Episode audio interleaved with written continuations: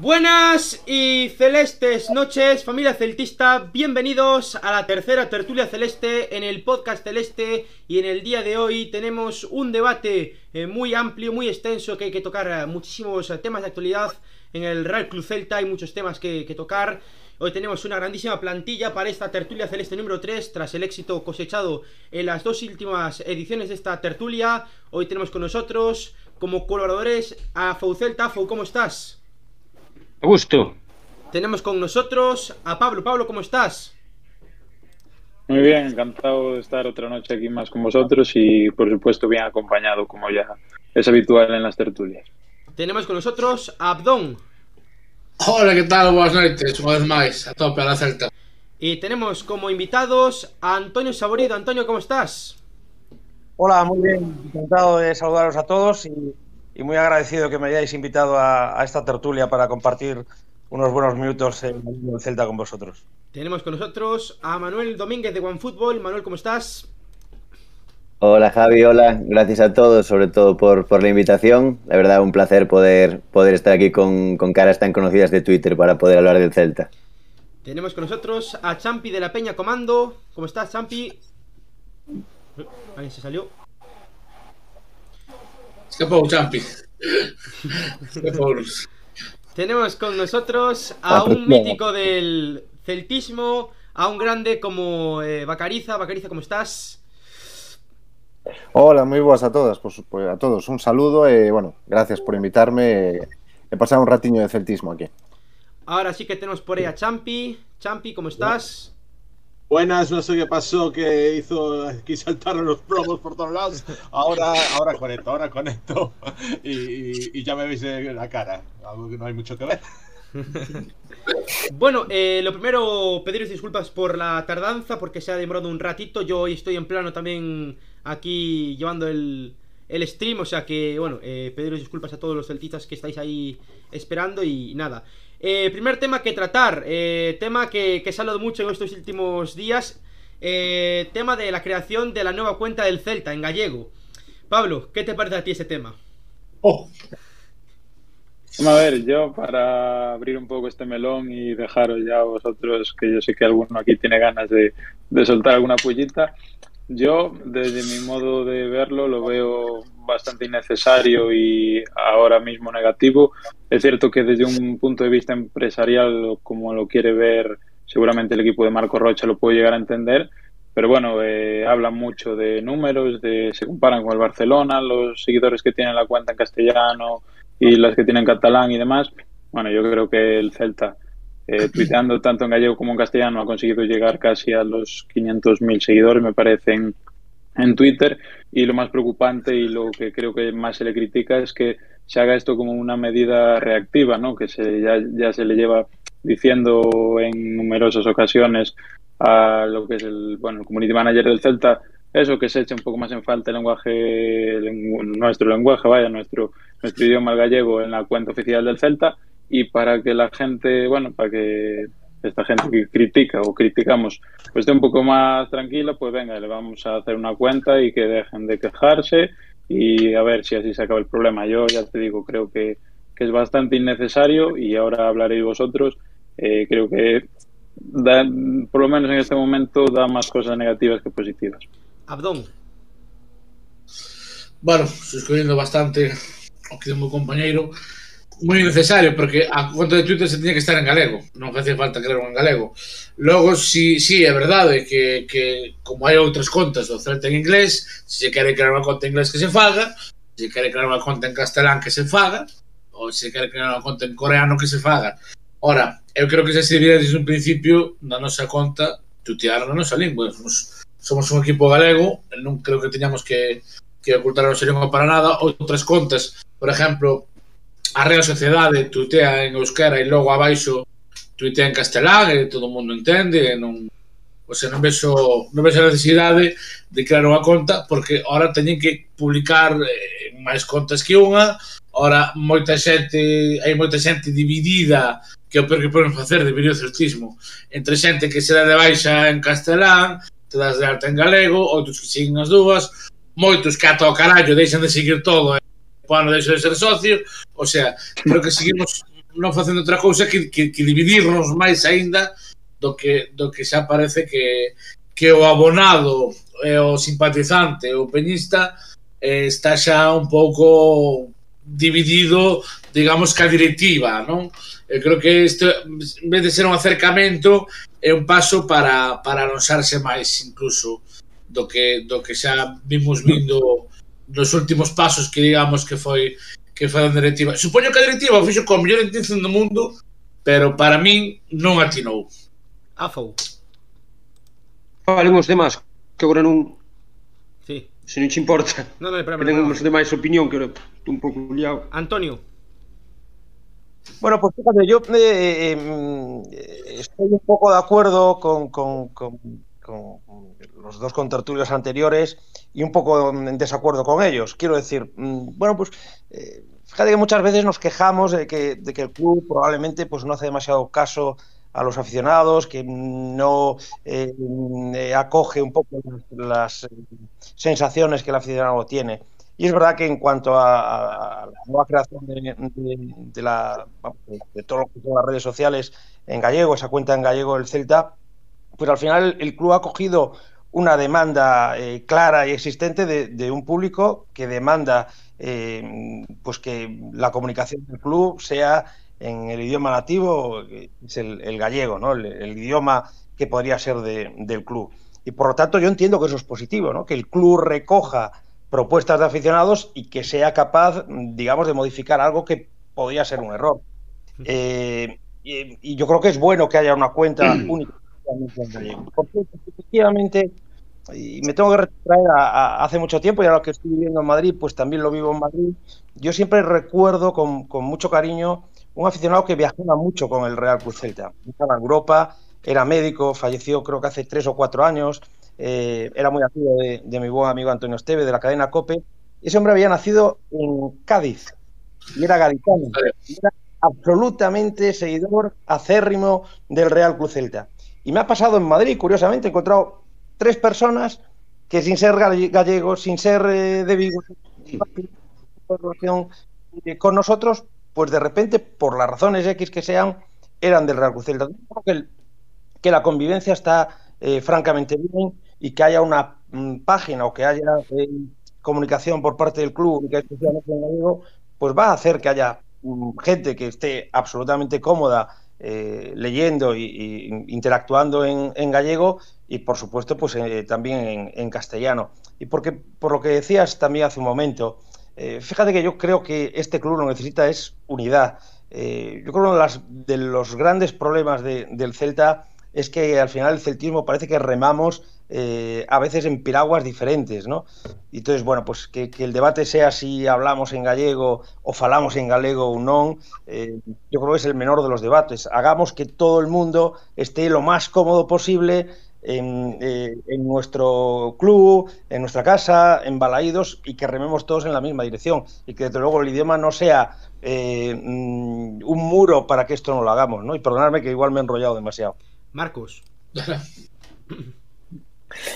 bueno, eh, eu coincido en que é unha boa medida eh, pois eh, poñer un, un, unha conta de Twitter exclusivamente en galego. O problema é que que o toda a atención do mundo recolle pois as eh, peticións de moitos eh, aficionados a través de Twitter eh, de ter máis contidos en galego, de potenciar o galego, etc. etc. E con toda a súa boa intención do mundo, crean un canal Que sucede? Que están igualando o galego, o inglés e a outros idiomas estranxeiros. Están lle dando prioridade no canal principal, que ten medio millón de seguidores, o castelán. Cando eu creo que debería ser o revés. De facer isto, a conta secundaria debería ser en castelán, non en galego. Te o meu punto de vista sí. e a miña opinión. Eso sería o correcto. Sei que o fixeron con boa intención, pero creo que se equivocaron. Se poden bueno, ahora é complicado xa rectificar isto, está moi ben que teñamos unha conta en galego, seguro que vai ter moitos seguidores, eh, eu deixei de seguir a conta principal e sigo a conta en galego, seguro que como eu pois, o eh, fixo moita xente, moita xente mm. Eh, e, ao final, e ao final tes as dúas opcións, non? está moi ben. Sucede que ahora mismo, eh, se si eso fixeran aí eh, pois 10 anos, cando empezou Twitter, pois agora estaría máis ou menos igualado. Ahora mismo está nunha conta completamente secundaria o galego e para min o erro e darlle prioridade ao castelán sobre o galego. Eso é non entender a realidade e non entender a, a situación na que estamos vivindo, baixo o meu punto de vista, evidentemente. Eso xa é cuestión de, de cada un e de moitas opinións. Champi. Eh, bueno, yo creo- lo veo positivo. Lo primero tenemos que partir lo veo positivo. Yo creo que quizás eh, a nivel redes sociales el Celta pues ha partido ha dado un cambio para mí muy grande y, y positivo hacia pues poniendo a Alberto Carballo, lo que muchos lo conocemos, eh, un celtista de grada. Y, el, y lo que está claro que si cambias a oficial, eh, nadie, con una medida nadie va, a estar contento, nadie va a estar contento porque si pasas de eh, la cuenta oficial a gallego, eh, gente protestaría y, y, si haces una cuenta secundaria eh, también se protesta, ¿no? Eh, esa es la, la, eterna división de si lo hacemos así me protesta X y si, me, si lo hacemos así protesta Y, ¿no? Eh, yo lo veo positivo, ahora simplemente quizás eh, los que están un poco en nuestras manos o promocionar pues esa cuenta de gallego. Yo me di de alta en las dos, ¿eh? yo estoy, yo dije bueno pues que me venga la información duplicada en las dos, pero no yo creo que también es eso un poco lo que decía Saurido, de, que de cada uno distintas piraguas y, y, haga lo que se haga, siempre hay un, alguna voz en, en, el celtismo discordante, ¿no?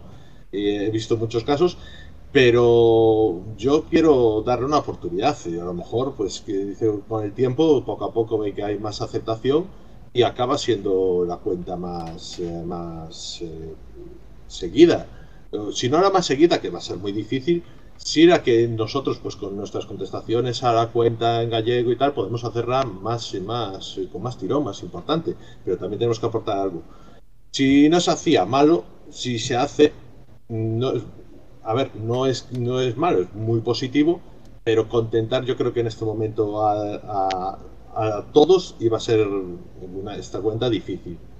Ahí a partir de ahora, pues yo creo que también el Celta tiene en el protestazo un poco, puede promocionarla más, pues dando algunas noticias eh, o adelantando noticias primero la de gallego y dejando un poco la de castellano y puede promocionarla un poco más.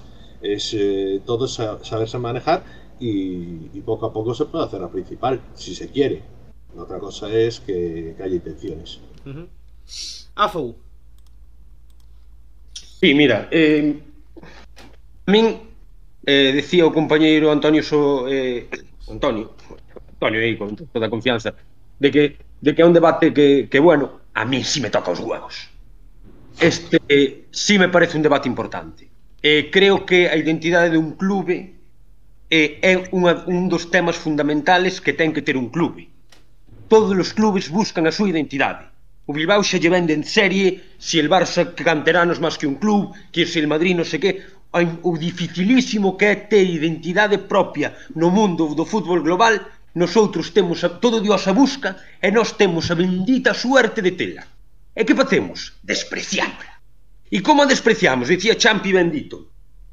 Que nunca estamos, nunca vai estar de acordo, ou sea, nunca se vai facer nada no que estemos todos de acordo. Xa, pero sempre nos toca protestar aos mesmos os que falamos en galego e os que temos o idioma galego por bandeira. Sempre, mira, isto é lo de sempre, el gallego hace falta...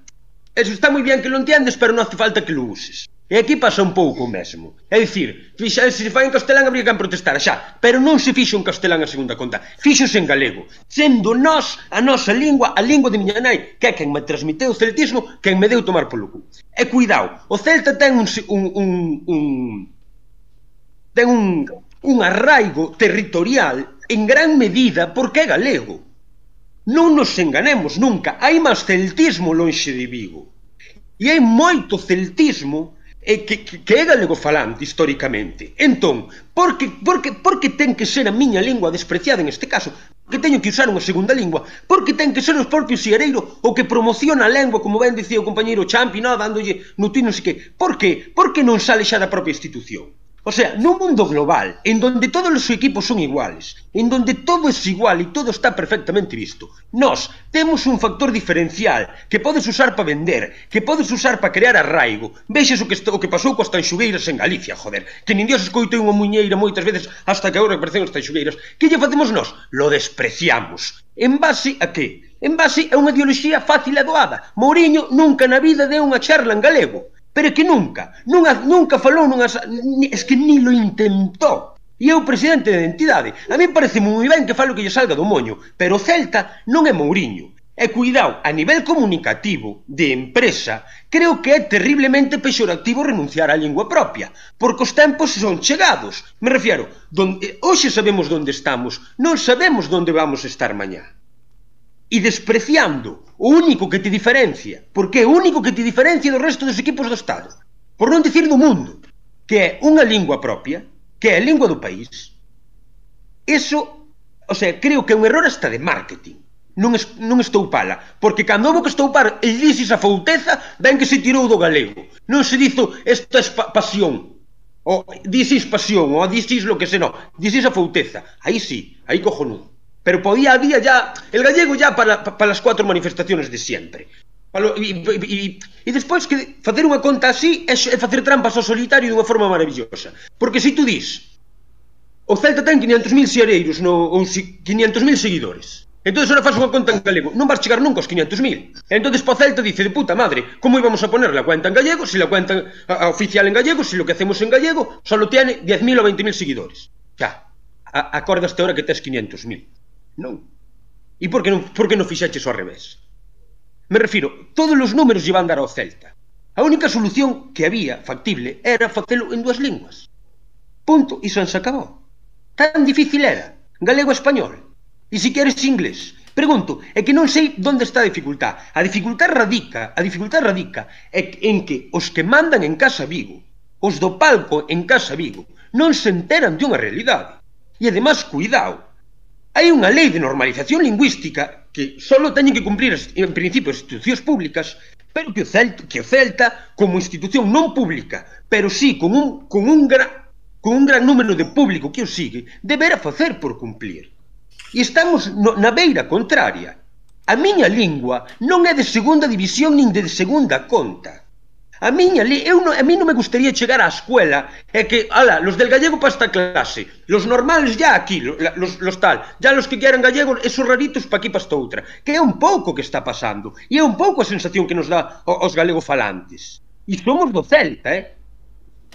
E somos do Celta. Creo que é un erro mm, cojonudo, creo que é un erro histórico, creo que é unha, un erro histriónico incluso, e, e, e, e creo, ademais, que, que, está, que e ademais gustame, gustame moito Esterro porque se xa había dudas de que Peco xeaba esta directiva xa o temos clarísimo Ahora xa cojonudo, xa non hai nin trapos mollados por moito que poñen un himno galego cantado pola roda uh -huh. eh, Manuel, boa, boa. Manuel e despois eh, comenzamos el turno de réplica Eh, bueno, pues yo la verdad estoy muy de acuerdo con lo que comentó Marcos y también en parte con, con lo que comentó Abdón. Eh, al final, el- el- la gente que ha hecho grande al Celta y la gente que hace grandes, especialmente la gente que es de Vigo. Y si nos vamos un poquito de Vigo, pues la gente que es de Galicia. Es gente que su idioma al final es el, es el gallego. Y luego lo digo yo, que bueno, soy castellano hablante, puedo hablar galego tamén, pero levo moito tempo fora e cóstame un pouco, pero o que, o que decir é que ao final esa xente que do Celta é de arroba Celta, non é de arroba Celtagal. Ao final eu creo que estás colocando unha especie de, de, de apelido o, o teu clube, o clube que é da xente que é de Vigo e da xente que é de Galicia, para creando unha, unha conta, unha segunda conta, que eu, como di Abdón, eu creo que o fan con toda a boa intención do mundo. Está claro que non, non queren buscar polémica e que realmente está, están escoitando a, a, a, os socios. Pero eu creo que... Boa intención. O, time... o sea, boa intención atacando unha lingua. Non entendo yo... en donde ves unha boa intención atacar unha lingua. Non entendo onde está... O sea, se hai ignorancia, eh, pois o mellor é... Pois eu podo perdonar a ignorancia, no sentido destes non se enteran e lo hacen así. Pero non creo que sexa ignorancia. Dicir, Mourinho levou a sede a un señor chamado Pepe e leva anos peleándose con... O señor Casado e leva anos peleándose con Caballero. Aquí hai unha estrategia detrás. O sea, non creo nos buen, non creo, non creo en los errores porque per se, no, es que están equivocados. Es que yo, a mí no me colan. Tampouco creo nas, nas teorías conspiratorias. Pero en los errores de, de inocentes en tema comunicativo a estas alturas de temporada que traes esta xente de Madrid para facelo es que yo non me o creo los errores. Yo lo siento. A ver, eh... Dale, Marco, dale.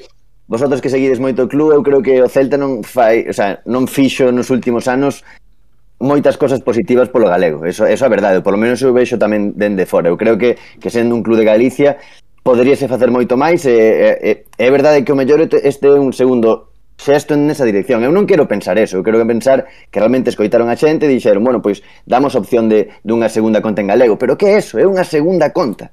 Eh, eu creo que toda a xente que do Celta, ese 90% da xente que do Celta é de Galicia, sobre todo, aínda que por suposto o Celta é un equipo que ten moita afición fora, non quere seguir unha segunda conta, quere que a súa conta, arroba Celta, que a conta do seu equipo, este ou en dos idiomas ou que por menos o galego este presente ali.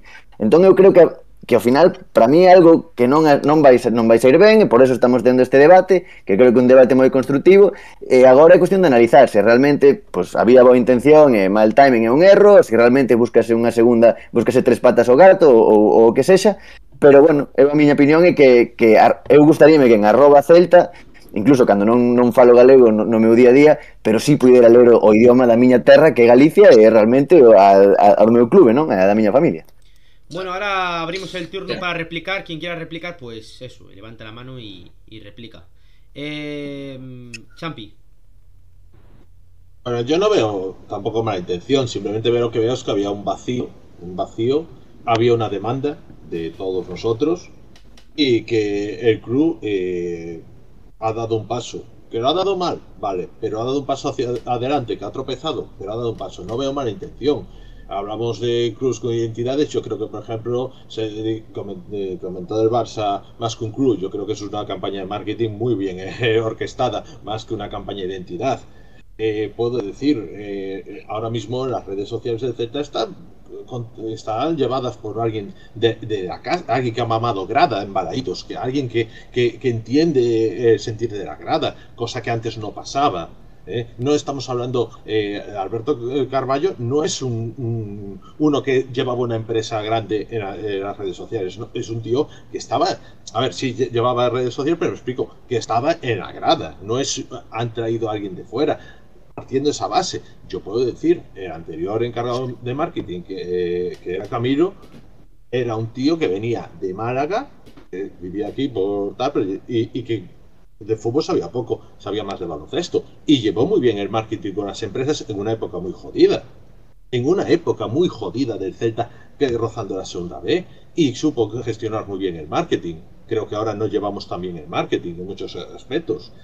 Eh, a ver, eh, que a lo mejor no era el paso eh, ideal, sí, pero también si das un paso tan cambiante como poner la, red principal ya en gallego directamente, le iban a caer la del pulpo. A una persona que eh, no sé quién, de quién habrá salido, no sé de quién habrá salido. hacer la segunda o si lo han directamente lo ha dicho eres tú pero la directiva te digo yo la directiva de cierto escalón para arriba de estas cosas no dice ni sí ni no lo delega Eso está delegado, no sé en qué, pero eso está delegado. Pero, o sea, entonces, entonces é que a min é algo que, que, que o tema que, que, o tema lingüístico que me, que me enerva moito porque ademais a veces sinto-me discriminado na miña terra coa miña lingua, o sea, parece unha tontería, pero non é a primeira vez que me pasa de ir a Vigo e ir a outros sitios e que non me entendan ben. Dicir cousas como, oye, eu nun hotel, nun hostal, o almorzo está incluído, dicirme, non, só o desayuno, eu, pois manda, carallo, muchas gracias. eh, Claro, esas cousas suceden, esas cousas suceden. É dicir, non é ningunha locura o que está pasando.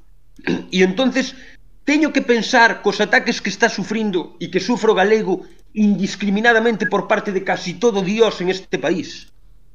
Teño que pensar que o do Celta foi un error e non foi outro ataque máis, perfectamente plantexado por certas estrategias de algún lugar. O sea, realmente no, no. A xente, realmente hai xente tan idiota que non é capaz de entender isto. Porque entonces estamos, estamos falando de, de idiota non, non como insulto, sino no, no termo ilíota grego, non? Que significa persona que non participa de actividade política, persona que non participa de actividade humana. Realmente hai xente, hai xente dentro do clube tan ilíota, idiota, que foi como evolucionou hacia, en, en latín. Porque, porque é un, unha claro. cuestión de idiota, realmente. Yo, pues, ya lo vería ataque, Que non é... Por favor, dai, dai, por favor, dai. Para, para. Yo vería un ataque si estuviera en gallego y directamente pasara al castellano. ¿Qué fue? ¿Qué pasó? Si no había nada, no había nada. Y damos ese paso, no lo puedes ver como un ataque. No puedes ver como un, un retroceso. Pero, pero vamos a ver, si tú tes unha páxina de Si tú, Si tes tú no tienes nada y pasas a tener algo, no es un retroceso. Es decir, Claro. si, te, si, te lo, si te dan, que te lo den mal, vale, pero no puedes decirte ser un ataque. No es había conta en Twitter, non había conta en Twitter do Celta. Pregunto, había unha conta en Twitter do Celta? Había. Sí. Había. Pero no Facíanse, no puedes... foi bilingüe, foi bilingüe ou casi bilingüe, alternando galego con español de vez en cando, últimamente menos en, en galego, pero que se iba alternando mal que ben, había. Había problemas? Non, Es, como a este non, desde logo. A mí nunca me tocou falar disto. Evidentemente, podías facer a mellor un pouco máis en galego, habrá que non pense, tal de cual, pero íbamos tirando. E de repente armas este rebumbio. Por que? porque eres idiota. No sentido grego, non como insulto. Co etimoloxía, que non sei como dicir a persona que non se entera de, do que pasa ao seu alrededor, só se me ocorre o termo idiota. Se si tedes un sinónimo, decídemo, por favor. Eu tiro de etimoloxía. Bueno, eh, se os parece vamos a pasar a otro tema eh, Con este tema decir que el Celta ha llegado a los 3.000 seguidores ya en su cuenta en gallego Que en Real Club Celta GL, que la podéis seguir Eh, tema mercado de fichajes. Eh, recordad los que estéis en el chat que podéis interactuar poniendo lo que queráis, que os iremos, leyendo durante toda la, la charla. Eh, mercado de fichajes. Ayer se, cerró el mercado de fichajes con una incorporación, la de Orbelín Pineda. Tenéis por ahí el vídeo de Alan Lara comentando un poco cómo juega Orbelín Pineda, que el otro día jugó algunos minutos con México en, la victoria de México. Eh, ayer jugó Tapia con Perú, empató 1-1, pero se tuvo que ir reti- se tuvo que ir lesionado.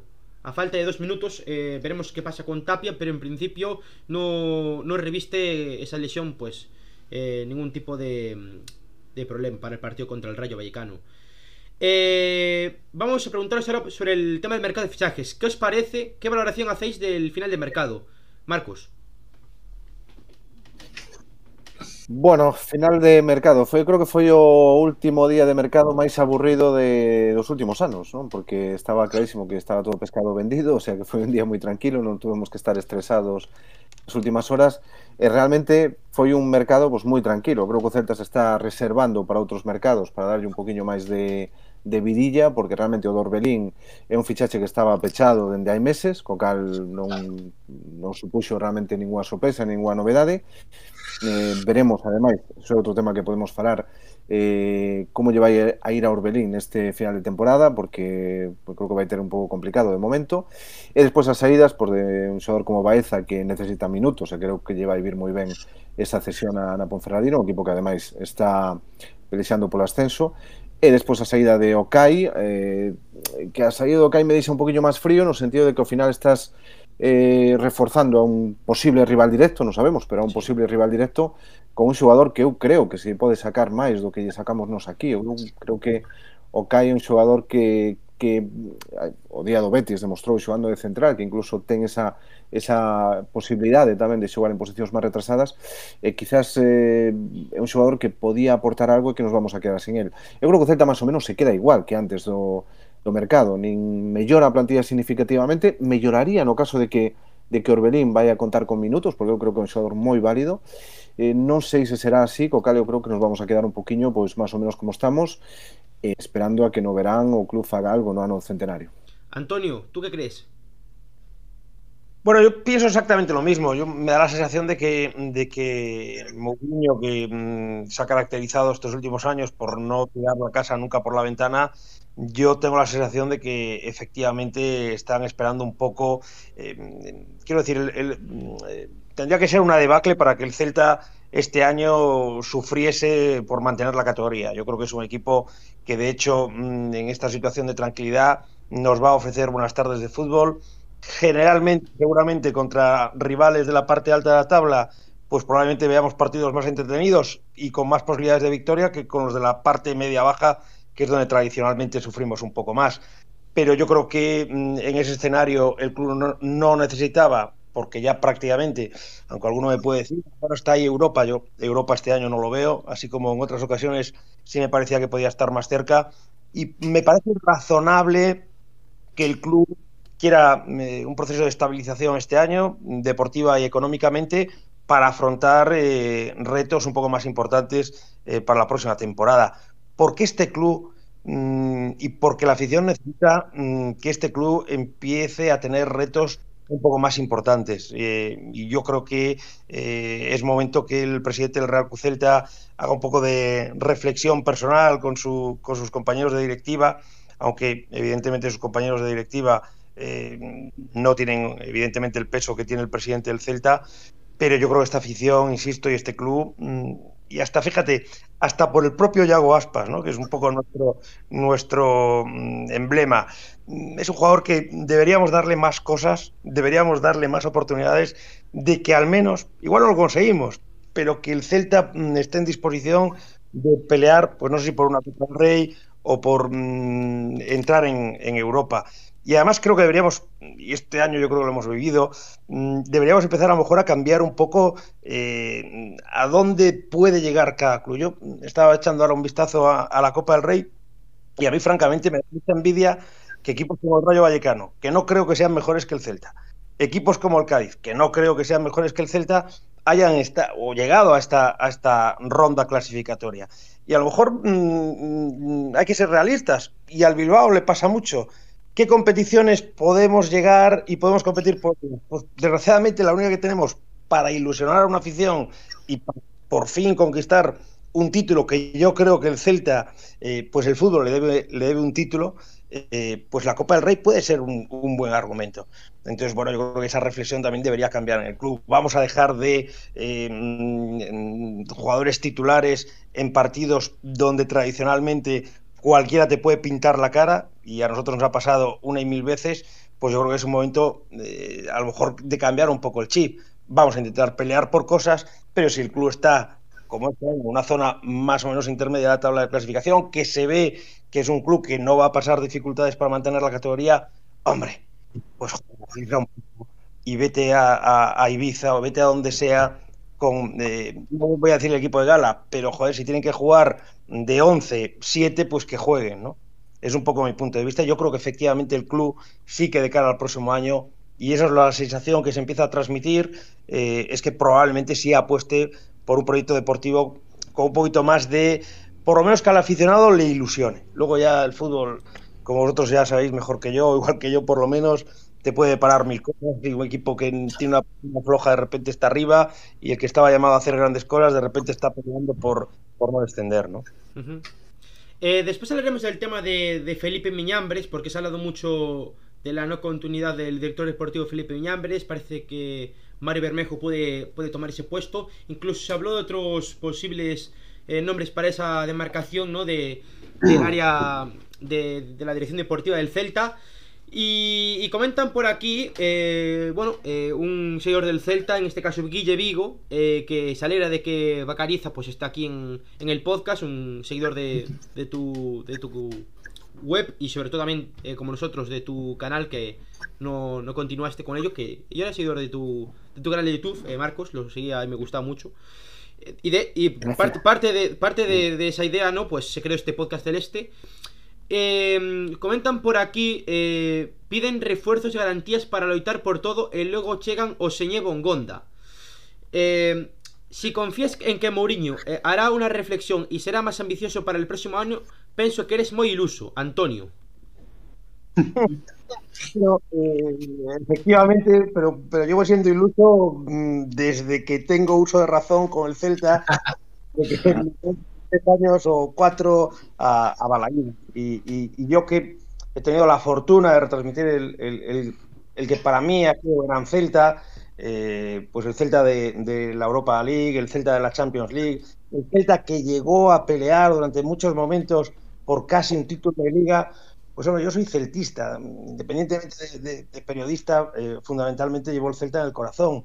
Entonces, si me sacan la ilusión, entonces dejaré de ver el Celta y dejaré de ver el fútbol. Entonces yo siempre confío en que cada año digo, joder, este año sí.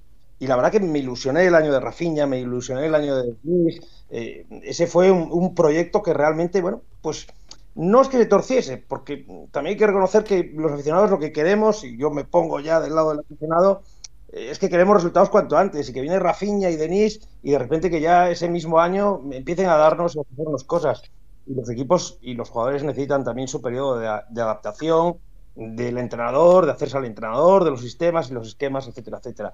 Pero hombre, yo creo que mm, eh, Mourinho tiene que estar eh, pensando que efectivamente llega el centenario, que efectivamente este club necesita un poquito más, que la afición necesita un poco más, porque además yo creo eh, fervientemente que un año sí, también, en la mitad de la tabla de clasificación, al final se acaba desenganchando, o yo creo que se puede acabar desenganchando del equipo. Entonces, va, voy a seguir siendo iluso eh, hasta el día que me muera porque, joder, me gustaría no morirme sin ver un título del Celta y, y sí narré la final de la Intertoto, que por mucho que en la Coruña digo que no, pues no deja de ser un título europeo.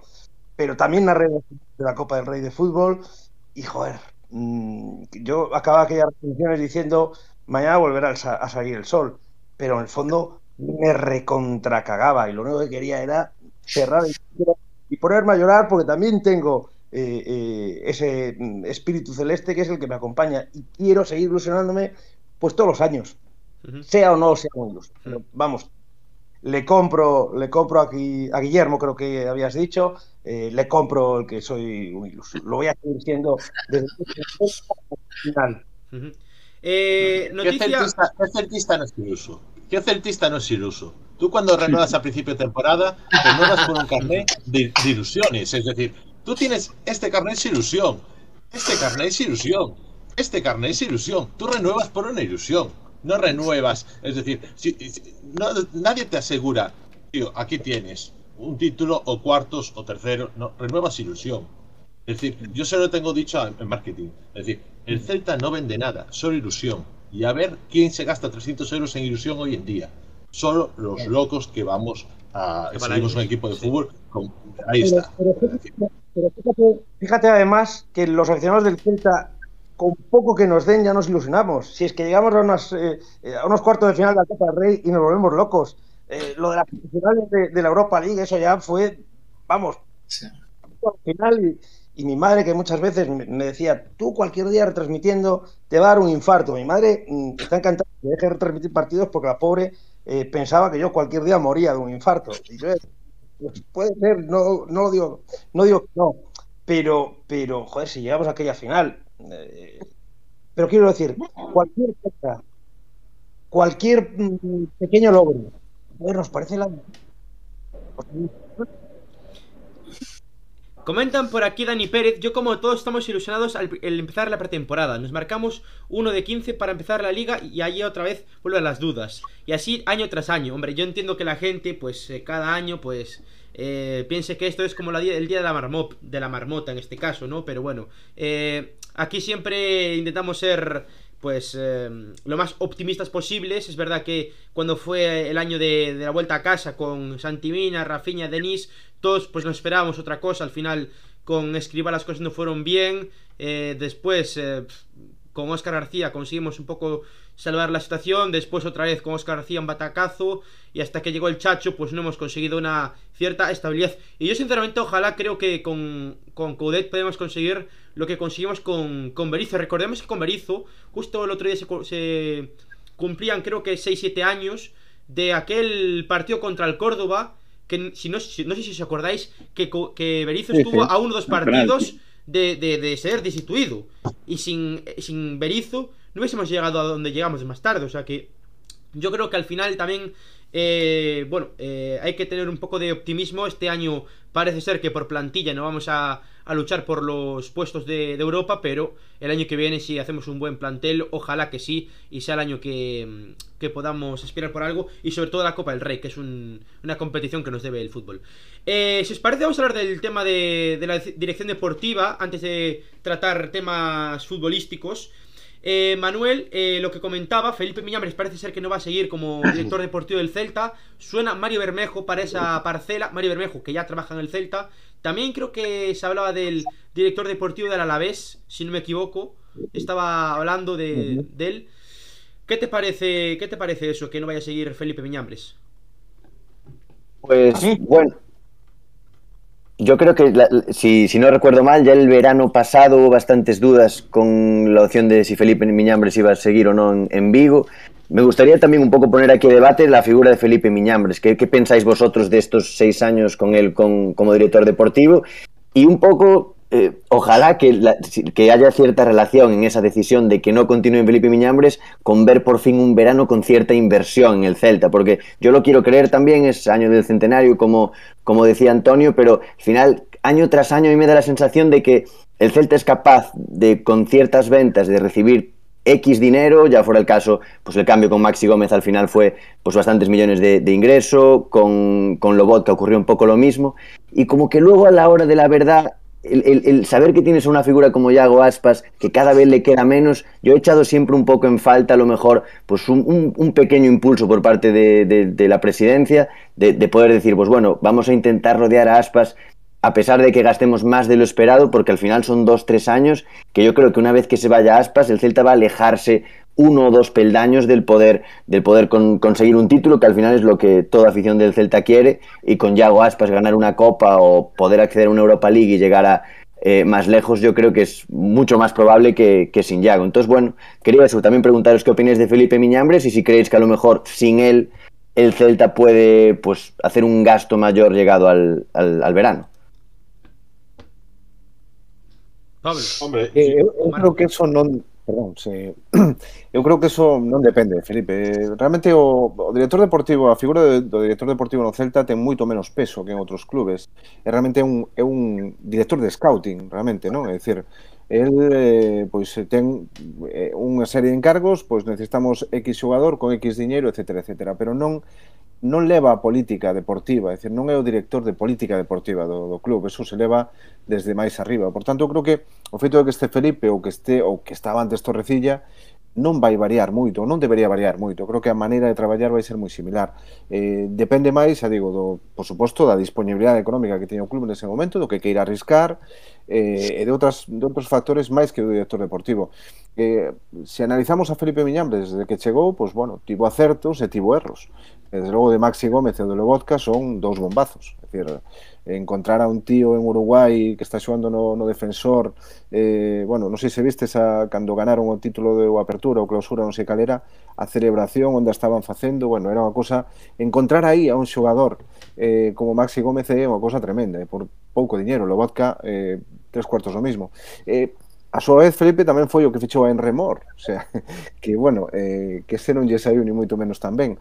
Así que, bueno, eh, luces e sombras como, como todos. Eu creo que na directiva moita confianza en el, polo que sexa, non teñen, porque o levan renovando ano a ano durante as últimas temporadas, co cal, eso, de algún modo, denota que, que bueno, que non hai unha confianza absoluta eh, en él como sí había, eu creo, en Torcilla. Torcilla, recordade que se marchou el o Betis. Eu creo que Torrecilla seguiría aquí se el quisera seguir. Eh, o caso de Felipe igual non é o mesmo, non? Igual polo, pola, polo que o club necesita de un director deportivo, eh, pois igual o mellor hai outra figura. Desde logo Sergio Fernández, que comentaba eh, Javi, o director deportivo do Alavés, está facendo un traballo, fixe un traballo fantástico no Alavés, especialmente os primeiros anos, é verdad que últimamente non tanto, pero, pero fixo moi ben. Bueno, non sei, non sei se si Mario Bermejo, se si el, non sei o que vai pasar, pero eh, eu se tuvese que opinar diría que Felipe non creo que siga, pero bueno, igual sigue se non encontran un sucesor axeitado, por suposto. Ademais, hai unha cousa que, que, que se nos esquece. A merda sempre cae para baixo. Me refiero. Sí, por eh, suposto a merda sempre escorre para baixo, entón é fácil ter aí un individuo que a xente está desencantada polas fichaxes, polo que sea, ah, director deportivo fora, menos mal el Celta, entón eso fai recuperar un pouco a ilusión, que despois é o que distía, mentira, porque o director deportivo a veces é, oye, con este presupuesto pon estes ladrillos, e, e, coño, se si non teño nin pargamasa, joder. Pero bueno, yo, botalo a nivel marketing, largar un, é, é super fácil, quedas como Dios e renovas ilusión. Este A min o que me preocupa, e xa falo desde o meu punto de vista das, da, da, da planificación deportiva con respecto a este ano, refierme, con, con respecto a esta tempada na que estamos, son as fichaxes do propio Coudet. Creo que foron máis acertadas as fichaxes da dirección deportiva. Vexase Galán ou vexase o, o propio Dituro, que non sei moi ben de onde saleu, que, os, que, que a xente que pideu Coudet. De Unión Católica eh, que... de Chile, AFO. Non sei de que de, de quen foi idea, me refiro, non sei quen que quen foi partícipe disso. En teoría, en teoría foi petición de Ditur de Coudet, de Coudet, de Coudet tamén, eh? pero evidentemente aquí tiñamos informes del, por suposto. Non? Ah, a, pois acertou nese, por despois Solari, en fin, Cervi, en fin, eh, Gallardo, Facun Ferreira, é dicir, a xente que que ven da súa man, sexa como for ou polas razóns que sexan ou que sexan, non están respondendo. Responden máis un Renato claro, Tapia que non cuestión é que o mellor igual igual non lle dixeron a Coudet, mira, temos a Haaland ou prefires a Haaland ou a Gallardo. Igual lle dixeron, mira, temos a Gallardo ou temos a, a Random, Random Beach e tal, e dixo, bueno, pues mira, tráeme a Gallardo que o coñezo, non? Claro, que iso que hai que ver exactamente que opción sabía, non? E a pregunta é por que non se pon encima da mesa esas opcións, é dicir, esa falta de transparencia unha vez a, to, a touro pasado, me refiero, non digo no momento do mercado, que mm. entendo que haxa secretismo e tal, señor, a touro pasado, oye, mira, señores, unha rolda de prensa para explicar o mercado, pero de verdad, tiñamos acción de tal de cual de cual e non se deu por isto, pero, quer dizer, esa falta de transparencia tamén no propio celtismo, eu creo que nos afecta, en certa medida, para a hora de, de, de valorar positivo ou negativamente ou dunha forma obxectiva como, se, como vai o mercado. Ao final, estamos desinformados. De hecho, de hecho eh, respecto al tema de Gallardo, le hemos hablado muchísimos podcasts atrás, que Gallardo no es un punta como tal, es un media punta, es un enganche, no es un punta, lo dijo el otro día Pablo en un podcast pasado, creo. Que, que se nota que a la hora de finalizar es un delantero que ya vimos el partido contra Osasuna. Tenía más eh, Ah, opciones de, meter- de fallarla que de meterle. Al final, al final acabó fallando. Bueno, eh, yo con el tema Gallardo creo que, que no va a seguir en el próximo verano. O sea, creo que no va a seguir. Y que el Celta con José Lu tiene esa posición más cubierta. Recordemos que José Lu parece que su fichaje está eh, bueno, prácticamente hecho. Eh, que conste que el otro día, el otro día salió el Valencia, eh, que también estaba pujando A por ver. él. El otro, bueno, cuando vino la anterior tertulia nos dijo Alberto Bravo que, que parece ser que sí, que José Lu va a acabar en el Celta. Veremos qué pasa, pero yo confío en que el Celta cierre ese fichaje, un fichaje muy, muy necesario para el equipo de, del Chacho Coudet.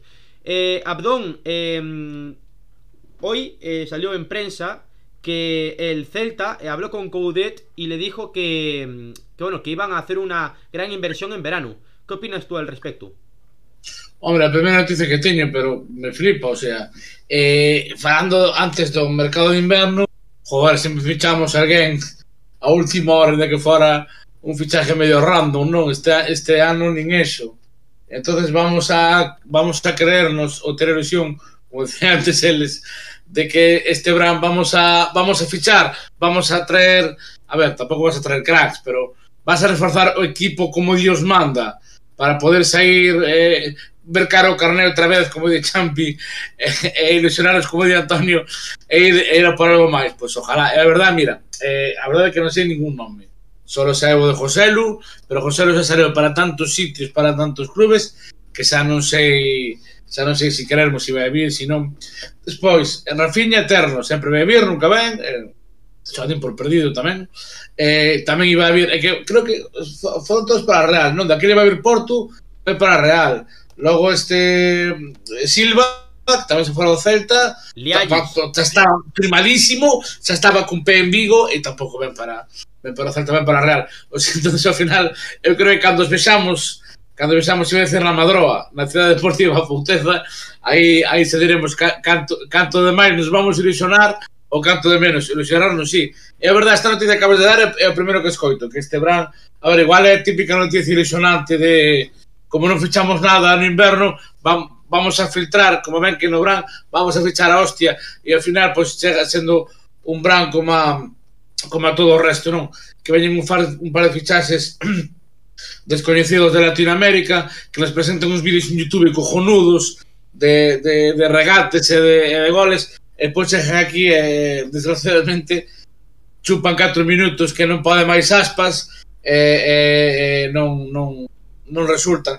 Desde Masi Gómez, creo que non chegou ningún dianteiro dese corte porque logo tuveramos o outro o toro aquel, non recordo o nome, que fora cedido para o Zaragoza, e de tamén non o quixera, que non recordo o nome do, do rapaz. Toro, no, toro, toro, toro, Fernando. Está, está en Fútbol Club Juárez ahora, con Roland. Sí, sí. Está, eh, está con, con Gallardo tres cuartos do mismo, vamos, creo que por ese, por ese lado non damos atinado. Ah, hai máis cosas que reforzar, por menos que xogue Galán, o día que viven un gripe que o sea que que sale cubierto, xogar a banda, o sea, non podes xogar ese home tamén 90 minutos 38 partidos, o sea, son cosas que, que, que hai que mirar. Eh, ahora acabas de nombrar que, que Tapia ben ilusionado, porque Fran Beltrán está a tope, si non, que faz? Porque o Kai acabamos de deixar salir. E o Kai saiu nun momento, a ver, non vou dicir un bom momento, pero digamos, dentro dos malos momentos que era o Cai, para min era o mellor, porque esa viña de xogar, creo que dixo antes Antonio, ou non sei quen foi, que viña facer un partidazo central como o Betis unha posición nova do que, donde poderas aproveitalo se fose preciso ou neste caso para estar no banquillo para sustituir a Beltrán polo que poda pasar xa que está bien tocado e deixamos marchar pero sin mir nadie.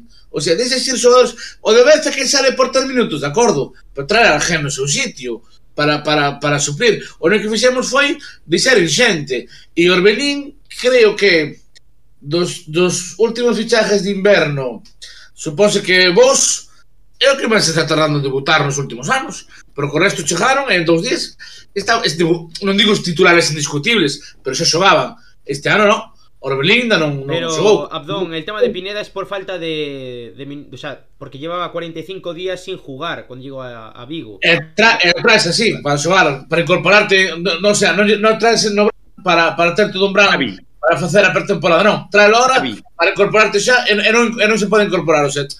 Non sei, o hai tema non. o, o, te, o tema do Orbelín, o tema do Orbelín, o sea, que, que falen os, de, os demais, que seguro que teño máis información que a min, pero eso de que lleva sin jugar 40 minutos é unha excusa de mal pagador. Non, non, 45 días. Está 45 sí. días ou non sei que comedia, a min de que non debute nin un minuto. Exacto. Eh, eso sona unha excusa de mal, de mal pagador. Eu creo que hai algo máis de fondo en México xogaba, o sea, leva, México que leva 10 días sen xogar, non leva igual os meus 45 días sen xogar, e xogou con México. No, le, claro, eh, porque non tivo... levaba 45 días sen xogar, pero é verdade que Solari o ano pasado levaba porque viña de, de unha lesión, dunha pequena lesión na, na recta final da temporada, e estaba tamén, pues, eu creo que levaba máis ou menos os mesmos días sin xogar e os tres días de vir debutou. Hai unha cosa eh, que cando me preguntaron a, a Coudet na rueda de prensa por, por ese fichaxe, por o fichaxe de Orbelín Pineda, dixo que, que era unha gran xestión da dirección deportiva conseguir ese xogador gratis. Eso foi todo o que dixo Dorbelín. Unha gran xestión conseguilo gratis, cosa que, que é certa, porque habrá que é un xogador que ten eh, un valor eh, moi elevado e conseguir gratis a ese xogador foi sin duda un gran acerto da dirección deportiva.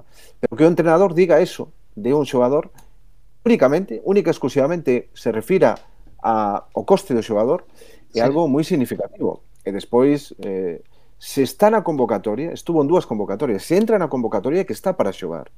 Se non está para xogar, non o metes na convocatoria. Por tanto, Igual. se non xogou partidos é por unha decisión de Coudet, eh, a que sexa, non? Eh, eh, evidentemente, eh, ele é o entrenador e ele sabe mellor que non se pode xogar ou non pero eh, estuvo na convocatoria e non xogou. Eu creo que vai ter complicado. Orbelín, eh, evidentemente, se sai, eh, sai enchufadísimo e mete dos goles, gana un partido, eh, lóxicamente vos vai tirar a porta baixo. Pero vai costar máis tirar esa porta que o mellor a outros xogadores eh, que viñan co beneplácito en este caso do entrenador, cosa que por outro lado é lógica, porque o entrenador lógico, o que quere xogadores do seu perfil e xogadores que el pida, non? É completamente tamén comprensible.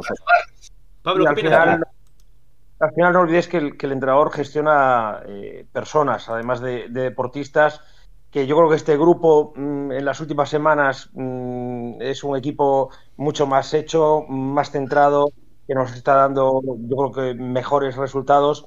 Y evidentemente traer un futbolista nuevo mm, y ponerlo a jugar eh, de manera inmediata, al final eh, dentro del vestuario también produce sus problemas. Y que además el, futbolista que viene de jugar de Sudamérica mm, se juega a otra velocidad mm, y necesitan por lo menos, eh, digo que con un futbolista sudamericano hay que tener mucha más paciencia que con el resto, porque necesitan cuatro, cinco, seis o siete meses de, adaptación. En Europa se juega a un ritmo completamente diferente al del fútbol sudamericano y probablemente ese proceso de Orbelín eh, quieran ser un poquito más lentos con él tampoco perjudicar a nadie.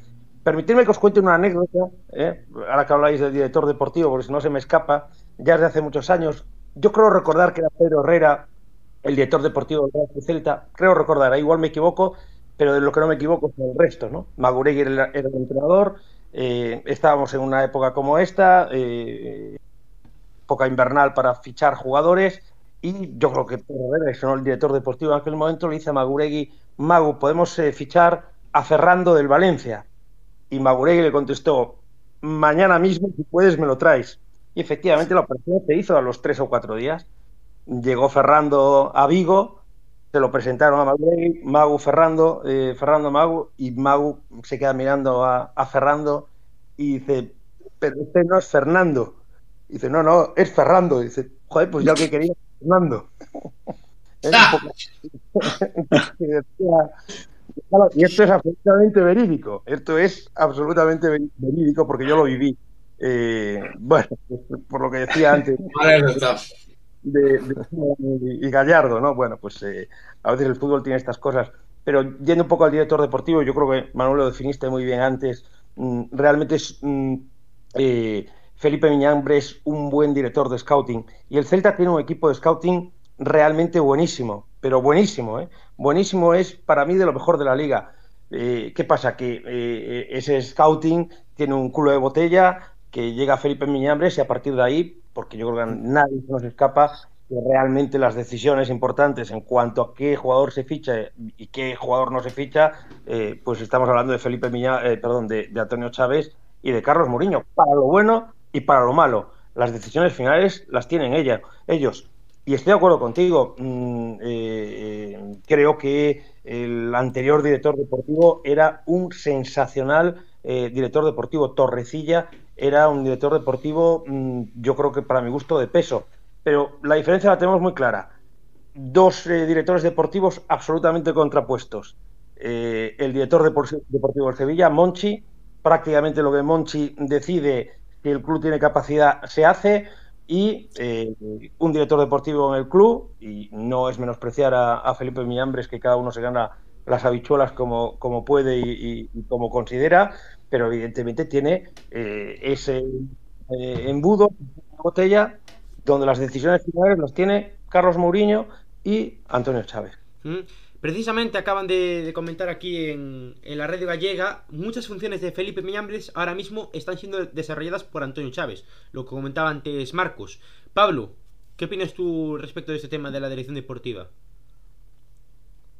Bueno, yo, eh, como ya comentáis, yo creo que el nombre en cuanto al director deportivo está un poco desvirtuado en el Celta, porque si bien es cierto que ya no solo el presidente Carlos Mourinho, que yo creo que es el que hace las grandes apuestas, sino ahora eh, Eduardo el Chacho Gudet, que yo creo que esto sí que es una decisión acertada, que igual anteriormente no se daba tanta importancia a lo que pedía el entrenador a la hora de, de fichar en etapas anteriores. Bueno, yo creo que, que el Chacho pide jugadores de su confianza, le pueden salir mejor o peor, pero ya, ya vemos que es a los que más importancia le da. Eh, respecto a lo de Orbelín Pineda, pues como yo en el, en el vídeo que hice, por cierto, que lo podéis ver aquí abajo está mi, mi, canal si queréis ir echar un vistazo. Eh, eh, me comentaban eso algunos compañeros mexicanos que es cierto que los jugadores, sobre todo que vienen de, de la Liga de México, ya no solo es ese, esa falta de ritmo en cuanto a lo físico, sino a lo que es la inteligencia táctica. Es algo que en ese país no sé si se trabaja de igual modo. Eh, vemos como, por ejemplo, en España a grandísimos futbolistas que luego se demostraron, como, bueno, actualmente Diego Lainez o en su momento el mismo Raúl Jiménez, que ahora la está rompiendo en Inglaterra, cuando llegó al, Atlético de Madrid no acabó de tener esa oportunidad. Y es que realmente, pues eso, ese, esos ciertos conceptos no se, no se llegan a trabajar de igual modo en México como si en, en España. Y si yo creo que algo necesita el Chacho, aparte de jugadores de su confianza, jugadores que le entiendan su, su táctica, su pizarra y su, su esquema cerrado, que yo creo que de, que de ahí no sale. Es cierto que es una, una buena incorporación, a mi modo de ver, ya no solo por el cartel que tiene, sino a, bueno, eh, es cierto que eso, que no, que no, que no viene con coste de traspase, pero ya no solo en lo, en lo deportivo, sino a nivel de marketing, yo creo que es un bombazo. Eh, viene de romperla. Bueno, un, un, tipo carismático que hace celebraciones, bueno, un Guidetti mexicano, podemos decirle. Ya vimos in, incluso que, que, cuando anunciaron su fichaje fue el récord de tweets, de, o sea, el récord de, de me gusta en un tweet en la cuenta del Celta. Yo creo que lo que hablábamos antes también de la cuenta en gallego viene por ahí, por los Renato Tapia, los Orbelín Pineda, que bueno, son bombas sudamericanas en cuanto a marketing y que igual el gallego pues anda, le cuesta un poquito más. Lo que digo, eh, darle paciencia, hay que tener paciencia con este chico, eh, creo que nos, sí que nos puede dar buenas cosas y este mercado eh, lo analizaremos a mi modo de ver para la próxima temporada, porque si vemos a nuestro alrededor, claro. eh, el Getafe eh, trae grandes peloteros, vamos, equipos que yo creo que están en nuestra liga, quitando el Valencia, que también ha fichado muy bien, eh, pues eso, el Villarreal te trae un Giovanni Lo Celso, Getafe trae cinco jugadores, incluyendo pues Borja Mayoral o el mismo Gonzalo Villar. Eh, también el Granada se refuerza muy bien, el Cádiz te trae a jugadores como Alcaraz, Lucas Pérez y demás. Bueno, yo creo que hay, hay un dinero, ese impulso que, que recibieron económico los, los, equipos de la liga, que el Celta, eh, sumado a una posible venta de Renato Tapia, que yo creo que va a ser por una, por una cantidad nada desdeñable, como se rumorea a final de, de esta temporada, pues yo creo que nos puede dar por fin ese salto, ese bueno, ese gran boom de, fichajes que nos hagan plantearnos unas metas más altas y que se acaben ya las tonterías estas de pues temporadas de transición que yo creo que con Yaguaspas que cada año va cumpliendo va cumpliendo más como es lógico creo que no que no deberían plantearse de este modo. Eh, ya que el Celta mayor pues no tiene ahora mismo objetivo claro, quizás eh, nos tenemos que centrar más en el objetivo del Celta B que está peleando por, por ese ascenso a la, eh, Liga Smart Bank, ¿no? El otro día precisamente ganó 4-1 el, el, Celta B ante el Bilbao Athletic, el equipo de Pachi Salinas. A ver, eh, el otro día también salió el tema de que el Celta en 2-3 años quiere hacer que el equipo pues eh, tenga el 80% de jugadores de la cantera. No sé qué os parece vosotros el tema, Manuel. Eh, ¿Tú crees que el Celta, después de darle la patada a Pampín, porque podemos hablar del tema de Pampín, que ha salido los últimos días, también a la Champions, se lo voy a preguntar ahora, eh, ¿pensáis que ese proyecto de 80-85% de jugadores del canteranos puede hacerse en el Celta B? Eh, a ver, yo creo que al final se puede ver en el Celta la cantidad de buenos jugadores que, que, son de la casa, que se han ido a lo mejor en algún momento, han tenido que volver, pero que el Celta trabaja bien una cantera. Yo creo que es una realidad y que a, cualquier persona de España que conoce un poco de fútbol, tú le preguntas por mejores canteras de España y una de las que va a señalar es el, es el Celta. Y yo creo que al final el Celta tiene que seguir aprovechándose muy bien de, del buen fútbol que hay en, en, en el norte de España, que hay en Galicia, cogiendo a jugadores de, de las buenas canteras que, que, que, puedan aparecer en, pues ya no solo las del Celta o las del Depor, al final yo creo que hay mucho y muy buen fútbol, pues eh, en, clubes de División de Honor, como puede ser en la cantera en, Arosa, el pabellón de Orense, como puede haber en Lugo. No sé si hasta ese punto de, de tener un, fijo de 80% de jugadores gallegos, porque al final, pues te limit, yo creo que te limitas un poco en el sentido de que, bueno, pues si hay una temporada en vez de un 80 y un 70, porque realmente has encontrado un chaval que juega muy bien en Marbella, un chaval que nuestro director deportivo ha estado en tal club y, y cree que puede funcionar, al final, pues, ¿por qué lo vas a, a acotar, no? Pero bueno, eh, al final está a vista de todos que el, ya el año pasado el Celta B hizo una campaña fantástica, este año continúa por el mismo camino, y sí que es verdad que yo he hecho un poco en falta, y también no sé qué opináis vosotros, a lo mejor que, que Coudet no dé como más oportunidades a lo mejor a ciertos jugadores del B, que yo creo que lo están haciendo, haciendo bien, ya no solo el caso de, del, del, capitán, que bueno, que tiene toda la pinta que se va a marchar, pero sino también yo creo que ha, ha habido jugadores que, incluso antes de que llegara Coudet, que tuvieron ciertos, ciertas apariciones y con, y con buenos minutos, y que al final a la hora de la verdad Coudet siempre prefiere pues ir a aquel jugador que tuvo en Internacional, que no era delantero, pero que metió cuatro goles y voy a poder pagar cuatro duros y me lo traigo, o miro a aquel Solari que cuando yo estaba en Racing y ahora es suplente y por cuatro duros me lo voy a traer, me lo traigo, que yo no critico su, su, nivel, yo creo que dentro del mercado que se le ha dado a Coudet, un poco lo que hablaba también antes Marcos con, con, con Miñambres, que, que al final él, él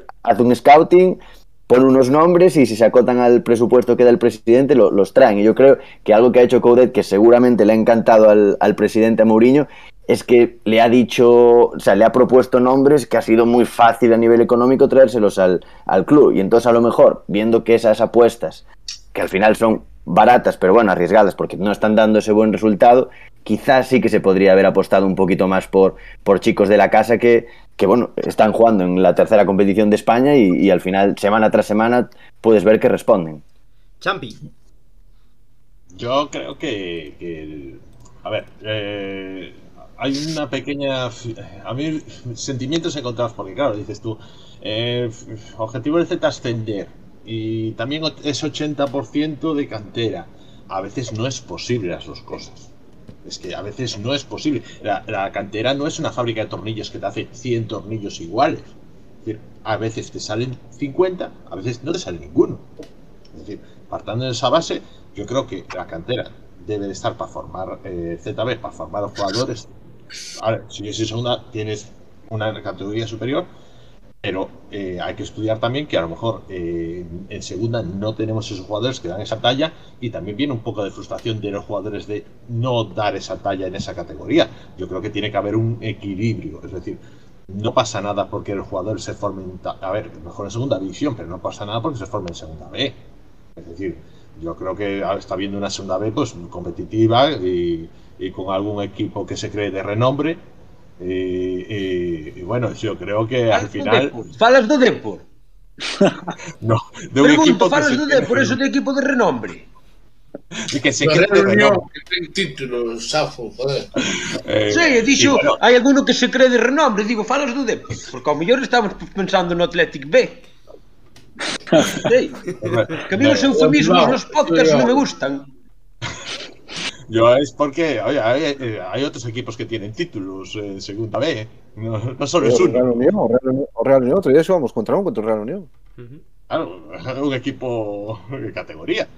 Pero en ese sentido, yo la cantera, yo prefiero for- que la cantera forme jugadores a que tenga que tener una categoría sí o sí. Personalmente. Es decir, que, digamos entre formar jugadores y, y- y que te digan hay que estar en segunda división, Yo prefiero formar jugadores, que me salga eh, uno, a, uno cada dos años.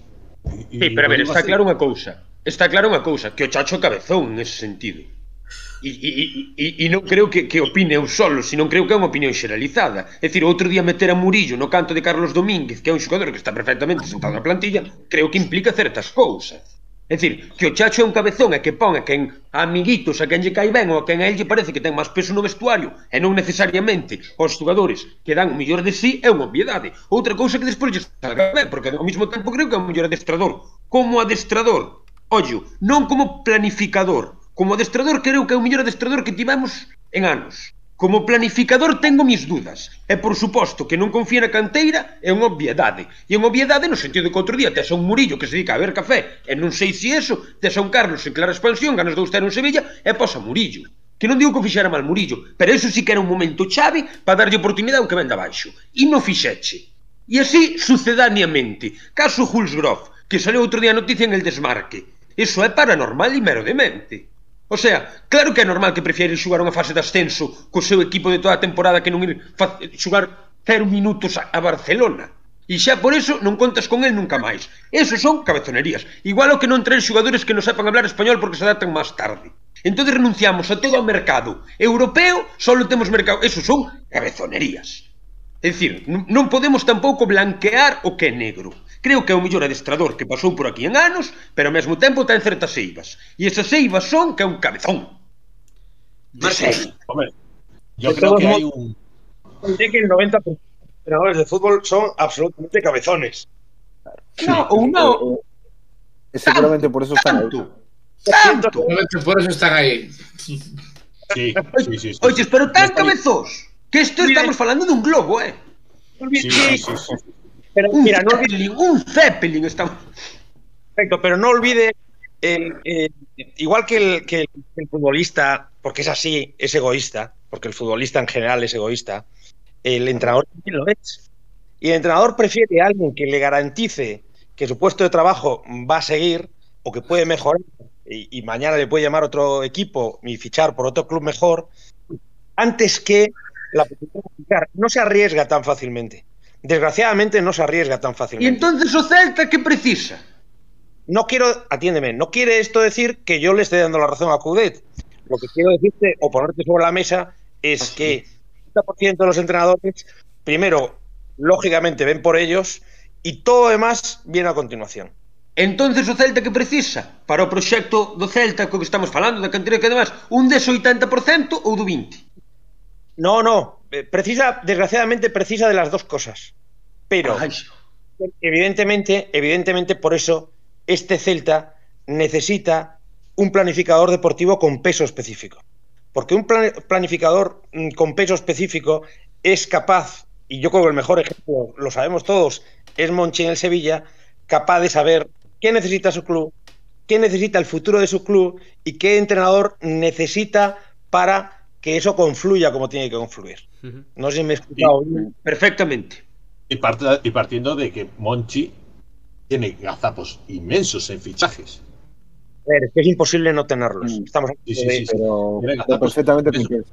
Pero hablando, hab- Que se hablando de pueda- cantera, se pueden adaptar o no a una ciudad, se pueden adaptar o no a unos compañeros, se pueden adaptar o no a mm, eh, una afición, se pueden adaptar o no, o su familia se puede adaptar o no a la ciudad en la que vive.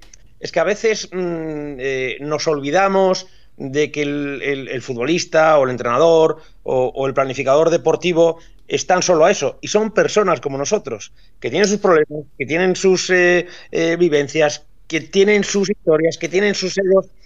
Lo importante es que todo eso confluya y ser capaces, por eso lo importante es encontrar un buen planificador, un buen entrenador que sea capaz de aglutinar y conjugar todos esos egos, todas esas personalidades diferentes que hacen que un club vaya hacia arriba o no vaya hacia arriba. Desde luego lo que hay. Sí, claro que existe. Quitando Evidente- Monchi y Torrecillas, evidentemente. Hombre, a mí Torrecilla me parece un buen entrenador, un buen planificador deportivo. A mí me- pero quitando esos dous, me refiro. Dame nombres, Hombre. que yo no los conozco.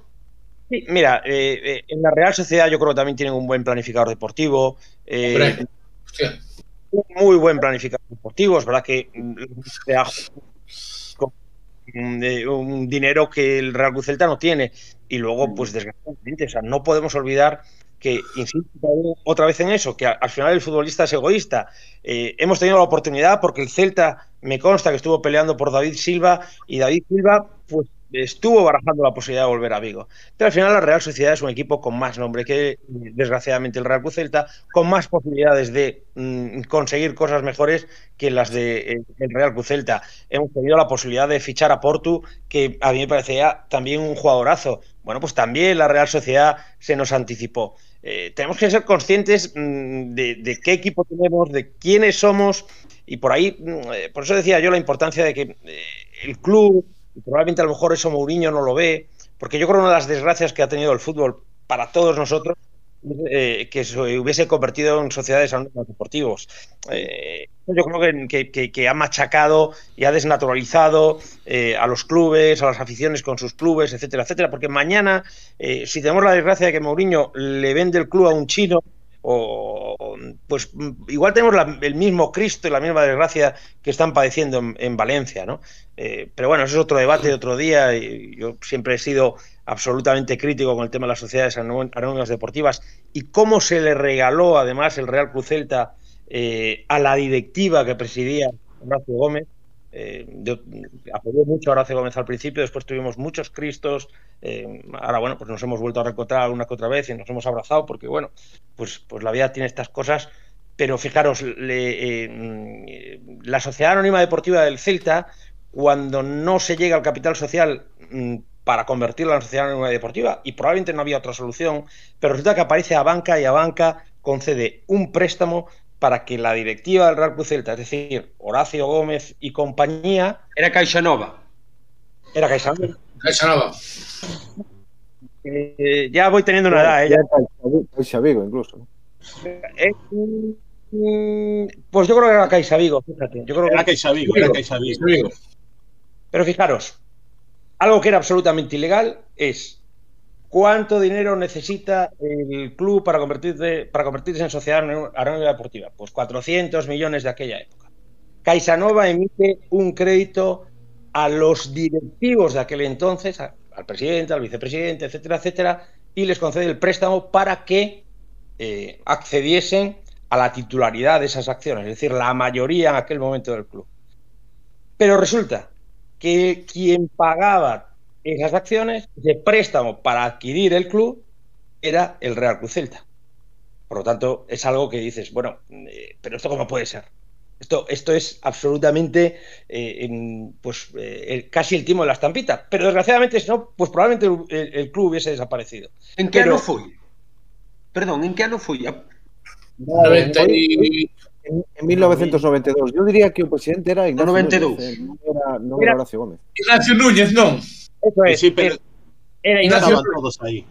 Ignacio era el vicepresidente, eh, el fallecido Barros era también uno, el vicepresidente segundo, etcétera, etcétera, pero todos aquellos, eh, mm, unos en, en, gran medida y otros en menos, adquirieron esas participaciones del club. Probablemente avalando con sus bienes. Ojo, eh, esto tampoco vamos a, a ponerlo como algo absolutamente negativo. Es decir, cada uno, en la medida que disponía de patrimonio o, ca o capital propio, pues de alguna manera adquirió un paquete diferente de acciones.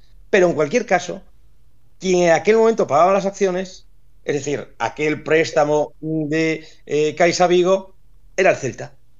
E quen facía o préstamo Caixa Vigo? Quen era Caixa Vigo? Os, os, que, que era unha banca, non un banco. Caixa Vigo entiendo que en aquel momento eran los vigueses, el ayuntamiento, etcétera, etcétera. Era pública, titularidad pública. Eso es. ¿Entiendes lo que quiero decir? Perfectamente, joder, la hostia. Champi. Yo, siguiendo, yo siguiendo un poco con el hilo que habías dicho de los entrenadores cabezones, y es cierto, y, y muchos lo recordarán, y, y, Marcos también lo recordará, eh, que era el partido, el famoso partido contra el Alavés, aquel que nos salvamos de segunda división, uh -huh. que, que, que, Eusebio, eh, Eusebio tiró de canteranos. ¿Pero por qué tiró de canteranos? Porque no había otra. Porque no confiaba, no confiaba en los jugadores que tenía en, en, en ese momento, porque eh, lo que yo llamo la, lo que fueron a mendigar una prima. Fueron a mendigar una prima esa misma semana al presidente del Z por, por ganar ese partido. Y, el, eh, y Mourinho le dijo que no. Los largó de aquí, los largó de las oficinas de Plaza de España, pero con trapos calientes. Y, y, y, y, Eusebio, dudando de, de esas profesionales, eh, tiró, al final se, se, acabó tirando de la cantera. Es decir, eh, no, pero en aquel partido Champi, tanto Diney como Gilas, que eran los dianteros, eh, Gilas fuera expulsado de dianteiro contra Hércules e Diney creo que estaba lesionado, se non recordo mal. É dicir que, sí, bueno, eso que, bueno, eso había... que puede pasar seguramente pasou, pero que decir, como motivo polo que non estaban era, era ese. Sí, pero bueno, había otros jugadores, es decir, a nivel portería también había, eh, se hubo cambios, eh, ahí hubo, se tiró de cantera porque había jugadores, pero por eso digo que eh, el entrenador tiene que ser cabezón porque se da, eh, se da muchas veces con, con, en, en, un ambiente, pues que como no, no te impongas un poco, te comen. Como no te Escucha, un poco, y tienes que aprender entonces... a jugar también con eso, ¿eh? Tienes que aprender entonces, a jugar, pero... cuidado. Hay, hay, un equilibrio, ¿eh? Y es muy complicado, ¿eh? Es muy complicado. Champi, entonces, según a túa teoría, que me, o sea, que eu non sabía, o sea, non, que, que houbera esos paños, esas discusións e tal, según a teu teoría, o futuro do Celta, que pasou en gran medida por, por, por ese partido, o futuro dos anos posteriores, foi produto dun despecho.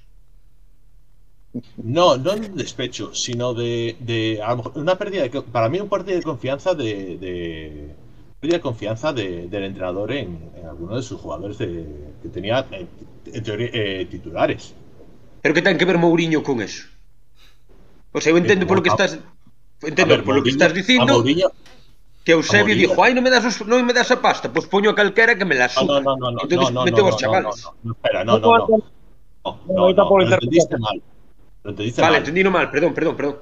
No, los jugadores, ciertos jugadores da plantilla le fueron a pedir una prima por ganar ese partido. Ah, ok, Está ok, xogadores, non, vale, vale. Oh, no, no, no, no. Pensei no, que era o propio no. mister, non, que chegou ali, oye, mira, no. facía falta motivar os cativos e dicen, "No, ai non, pois vou poñer a, a Rosendo, vou poñer a Rosendo." No, no, no, pues meto a Iago Aspas, pasada para que te jodas. para joder, claro, eu pensei que no, no, vale, vale, de acordo. No, no, es, así, es decir, eh, el tema de entrenadores, el tema de entrenadores eh, son cabezones, pero yo creo que en parte porque tienen que serlo. Es decir, es muy difícil no, no gestionar, yo creo que esa, esa juventud que tienen los jugadores y, y a veces esa, ese aura que, que, desprende ser futbolista, que también hay, hay egos, hay muchos egos. Y, y, yo soy de los que digo, por ejemplo, el mercado de, de en el mercado ahora del invierno, yo soy de los que digo, eh, si vas a traer por traer, por tener esa supuesta ilusión, no traigas nada. Quédate como estás. Porque es que, ¿cuántas veces hemos visto un mercado de invierno que han traído jugadores que dices, pero eh, este es futbolista? Pero Wellington Suárez. ¿Eh? Wellington Suárez. Eso. Eh, Arias 1.04, ¿no? Pero al, al final también es un poco la necesidad, ¿no? Esa necesidad que esta temporada, por suerte para el Celta, no la hay, de tener que traer jugadores. Yo soy de los que siempre creo que ir al mercado de invierno, al final lo más probable es que te salga rana y que te salga bien. Al final tienes que apostar por jugadores que vienen sin ritmo de competición, eh, o eso, que son descartes de otros clubes, que te pueden salir bien, no, pero lo normal es que no. Entonces, en un año como el que está ahora mismo el Celta, que sabe, como decía Antonio, el pelear por Europa yo lo veo muy complicado y con el nivel que está mostrando Aspas Mina, el descenso también se ve bastante alejado.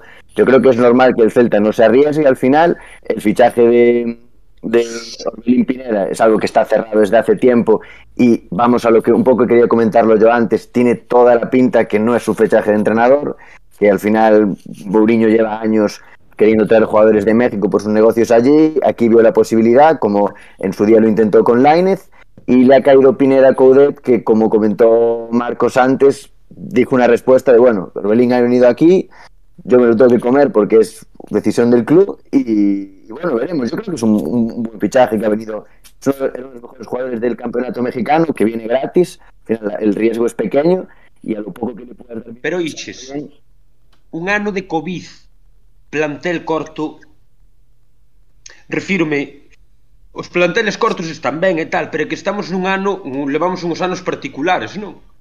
Sí, os o sea, planteles, que, planteles cortos que... nestes anos a min dan un pánico. La porque plan, plantillas... Un... Sí, perdona, Marcos. Hai algún equipo a quen o COVID, perdona, Manu, xa, eh, a quen o COVID realmente lle afectase moito en estos anos? Eh, como moito que te pode afectar en un partido, un partido... No, no, eu creo que non están pensando neso. Eh ven como algo que non che afecta realmente. Eh, eh, no partido no que máis baixa estía por COVID o Celta, foi o do Betis, eh, que foi dos mellores partidos da temporada, así que dirán, mira, que veña a sétima ola xa para volver a facer outro partido así. Porque... Sí, pero tú collete, collete unha, unha, unha onda de contagios, unha vaga de contagios no vestiario de cinco titulares e cadrache nunha semana típica que, que hai bastantes últimamente de xogar tres días de tres, de tres perdes, tres, perdes tres partidos seguidos porque estás xogando e metes tú unha hostia guapa na clasificación, eh? Tal como está a liga. 25 xogadores non che garantiza que non que os vayas a ter disponibles. O mellor o que fai é que a que a que a ola é maior, que o brote é maior. Sí, sí, tamén. Re- Realmente Difícil. sí. Pero Es que, por ejemplo, eh, hablaste el Cádiz.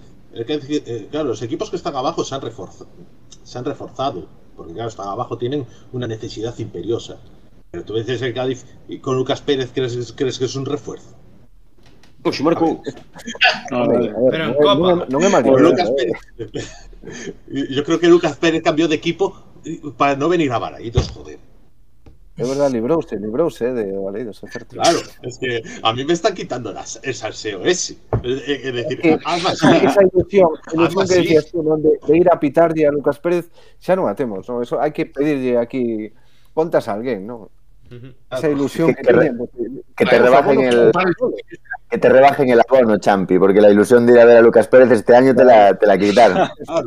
Bueno, ni pero, partidos de Copa, ni Lucas Pérez, que esto. pero aún para, de aquí a la final de temporada, de aquí a que termine la temporada viene el Madrid y viene el Deportivo, Champi. Eh, el Coruña, sí. me- De hecho, Nah, es, yo creo que el derby, el derby es uno de los primeros objetivos que tiene Celta B. Hmm. Ese derby, eh, ganarles en casa, eh, es decir, se- sería, sería, sería una alegría. Poder de los mariachis. Se- Abdón, sería- ¿te gustan los mariachis a ti? Por certo, unha cousa antes de, de que se nos vaya das maus, que sempre pasa ao final dos podcasts. Adiós, gracias. Non sería un coñazo. Eh, escoitei unha barbaridade. Le, leín hoxe unha barbaridade por aí. E é unha barbaridade que, que estuve encantado de ler. Que parece ser, por lo visto, que hai algún equipo argentino interesado en levar o Coudet. Cousa que non é sorprendente a priori, non? É dicir, un entrenador que ten certa tirada e tal. Tiene contratos Eh, os 2024. todos os días. Vale, de acordo. Pero ah, eu escoitei isto, non? Que, en fin, que queren chegar a acordo co club para que para levar a Coudet para Argentina de volta tumba que dalle. Non recordo exactamente quen, creo que era o de, de Avellaneda, o este. Independiente no, los malos. Hm. e, e que Mourinho e que Mourinho eh, estaba sondeando a posibilidade de traer a Bielsa. Bueno. bueno. É dicir, Vale. existe no creo máis nada. remoto dos No casos nada. Digo no máis remoto dos casos, eu tampouco creo, pero existe, o sea, que é máis difícil traer a Bielsa ou a Haaland? É que eu sou moi bielsista, porque creo que está loco, e a niña xente loca, que cojones? Dame, dame un valiente loco e non un cuerdo e non, e, e non un cuerdo mesurado. Pero Afor- Afortunadamente para ti es más difícil traer a Haaland que a Bielsa. é máis difícil. Sí, máis Obviamente. difícil é, sí. obviamente. Quero dicir, é, pero é posible traer a, Bie, a Bielsa. Sería posible. Yo creo que por la política de, por la política de entrenadores de la casa entiendo que no. Que Bielsa es un tipo de entrenador que gusta en casa Celta, me consta que sí. ¿Está dispuesto el Celta a pagar eh, lo que cuesta Bielsa? Mm, diría un 95% que no. No, además en el Leeds cobra bastante, ¿eh? Claro. Yo, yo soy Afo. entrenador, entrenador AFO está fuera de nuestras posibilidades. Cuerdo das posibilidades. Si tenemos que tener un entrenador argentino, otro, yo diría el gallego Méndez. Sí. Es un tío que Se foi, se foi da casa tamén. ahí está, y seguimos No. con un entrenador de la Hombre. casa. Eu creo que habría que traer a Bielsa. Se hai que traer un argentino a quien sea, traes a Bielsa. Me refiero. que vuelva a ver Izame, que que vuelva a ver. pagar, yo. A mí A pagar un carnet. Encantaría meter a Bielsa, pero creo que hai máis opcións de que Eh? ahora mismo entre por aí pola porta do salón Scarlett Johansson que veña a Bielsa. Sí, home. Total. O sea, Pero que o Bielsa. A mí me parece muy bien Bielsa y demás, pero Diego Martínez, lo que ponen aquí por el chat, Juan Álvarez.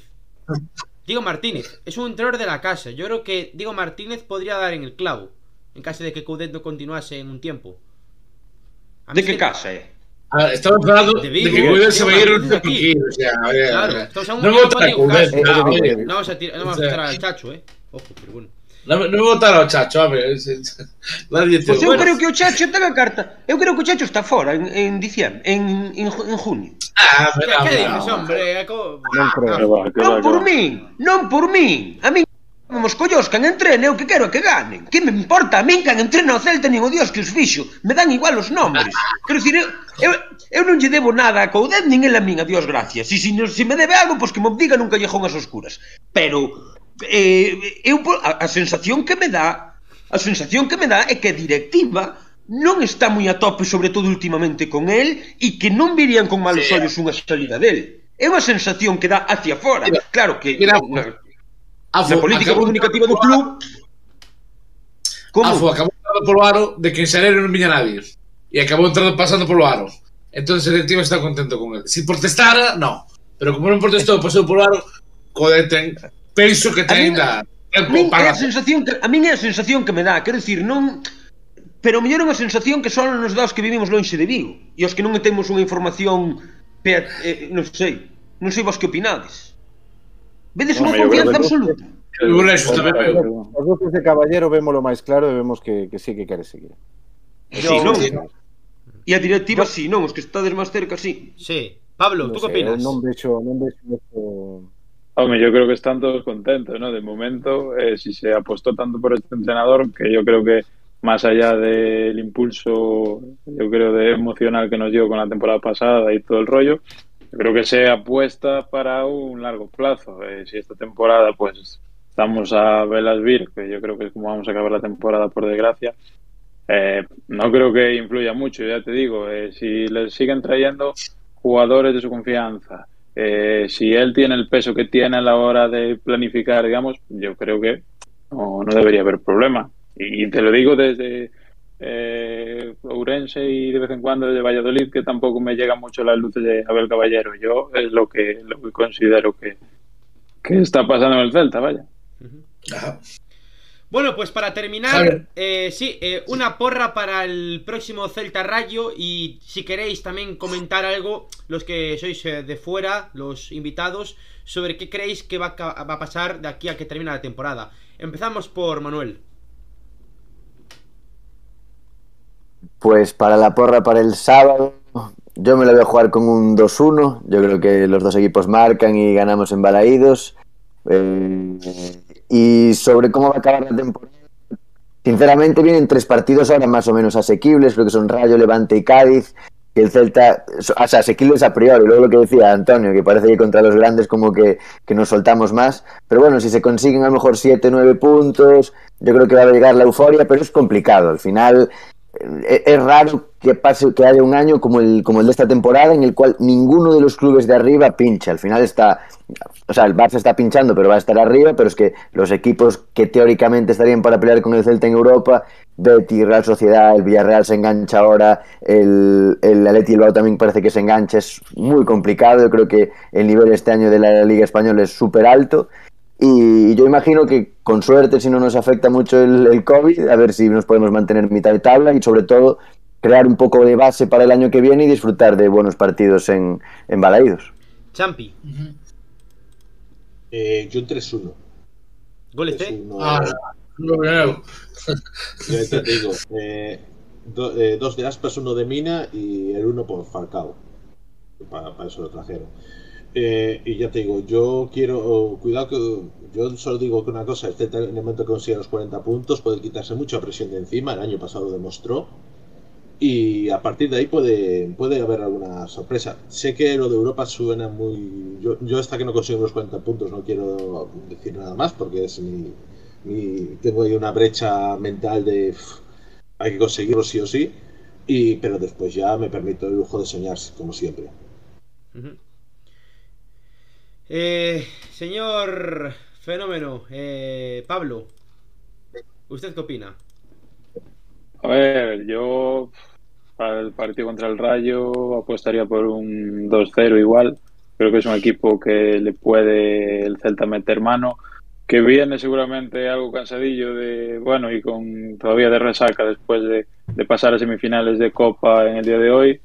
Y, que bueno, eh, si bien es cierto que está ahí bastante arriba en la tabla, ya le competimos en su casa y es precisamente ahí donde, bueno, donde consiguió tan, tan buenos números para estar tan arriba en la, en la tabla clasificatoria. No es tampoco un grandísimo visitante, está claro que es uno de los equipos revelación de la liga, pero, pero yo creo que le podemos ganar.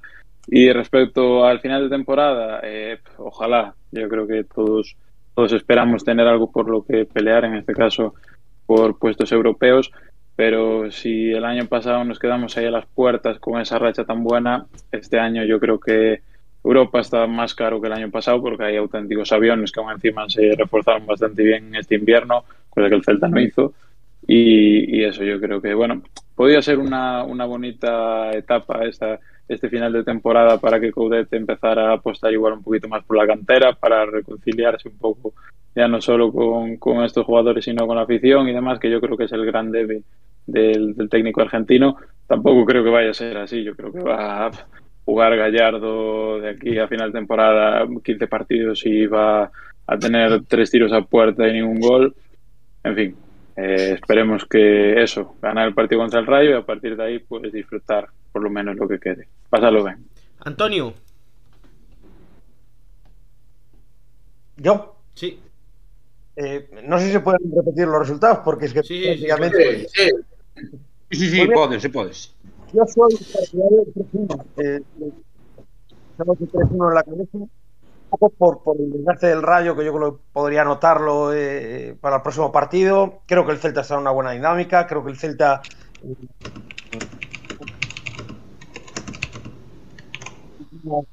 Este equipo cuando tiene tranquilidad juega mejor al fútbol, juega más suelto y yo no sé si llegaremos a Europa o no llegaremos, pero por lo menos mmm, que sigamos disfrutando eh, de un centro de campo mmm, hacia arriba que realmente eh, es, yo creo que casi no hay muchos equipos en primera división que tengan el potencial ofensivo que tenga que tiene y que además eh, pues yo estoy disfrutando mmm, y quiero seguir disfrutando de Yago Aspas eh, casi cada partido cuando se nos acabe eh, lo vamos a echar eh, terriblemente de menos. Pero bueno, yo creo que, que, debería ser un partido, o tengo la sensación de que puede ser un partido cómodo para el Celta. El Rayo tiene potencial ofensivo también. No sé, me quedo con ese 3-1. Uh -huh. Abdón, porra tuya. Bueno, pues voy a decir un 0. Gol de Beltrán, Aledo ex. uh, un 0. Eh. Uy, cuidado, 1-0. Que me quitaron los buenos resultados y a mí no me gusta repetir. Abdón, Solo me gustaba la escuela. Tú no, digas, tú no 1-0. digas nada del resto de la temporada porque te tenemos todos los podcasts, o sea que no hace falta. Claro, no que- te he pensado, no te he Claro, pensado. tú no Igual me nada. equivoco. No. Afo, porra tuya. A ver, como eu tiro moito de Schopenhauer últimamente, el dicía que os pesimistas A ver. Non, que un, pesimi eh, que un pesimista é un optimista realista. Este entonces vou dicir, como son un pesimista moi schopenhaueriano, e eh, vou dicir un 5-0 para nós. Eh? Ah, que eh, cajones, vamos, además vai ser vai ser moi guai, porque vamos facer o de sempre, vamos chegar solo cinco veces, pero como últimamente nos entra todo que as veces que chegamos, pois pues vamos meter os cinco, e encaixando, ah, estamos encaixando moito. Se hubiera que poñer 4 euros non dicías eso. Si hubiera que poner 4 euros para porra, non me As decías que eso. tuviera que apostar a mão esquerda, confío no Celta a muerte. Despois, Vale, vale. despois critico, Vale. despois critico, cuidado. Pero previamente, a muerte con el equipo siempre. ¿Qué cojones? Esos 5, vale, esos 5. Eh. Mar- Marcos, eh, aquí durante todo el chat, bueno, durante todo el stream, perdón, han, han estado preguntando por, por ti porque la gente tiene un gran cariño de tu, de tu, tu cuenta, ¿no? De Muy Celeste, también de tu canal que seguíamos durante el Eurocelta. Eh, nada, ¿cuál es tu porra para el partido? Pois eh, o 3-1 gustábame, pero bueno, como xa o dixeron tanto Antonio como Champi, pois eh, vou apostar, además porque me convenceu eh, a Focelta con ese con ese último argumento eh, 3-0, vamos a poñer un 3-0, eu vou ser un poquinho máis eh. pero, pero bueno, 3-0 que tampouco está mal. eh, se me permitides o do resto da temporada, pois eh, pois eu creo que sí, vai ser unha temporada, espero, tranquila, é dicir, eu creo que Europa é moi complicado, sí. podría darse sí. pero, pero, bueno, vamos a confiar, vamos a confiar, pero primeiro vamos a primeiro vamos a, a conseguir os 40 puntos que decía Champi, salvarnos e a partir de aí soñar e sobre todo disfrutar de cada partido de Iago Aspas, porque pensade que cada partido de Iago Aspas pode ser o último, así que hai que disfrutalo como eso, como se fora o último eh, e saborear moito ese xogador. E, eh, e bueno, despois hai unha cousa que sempre que dixeron tanto Antonio como Manu eh, de que eh, contra os equipos pequenos nos costa máis. E é certo que históricamente nos últimos anos foi así, pero desde a chegada do Chacho, se revisades os resultados, somos moi fiables contra os equipos da zona baixa.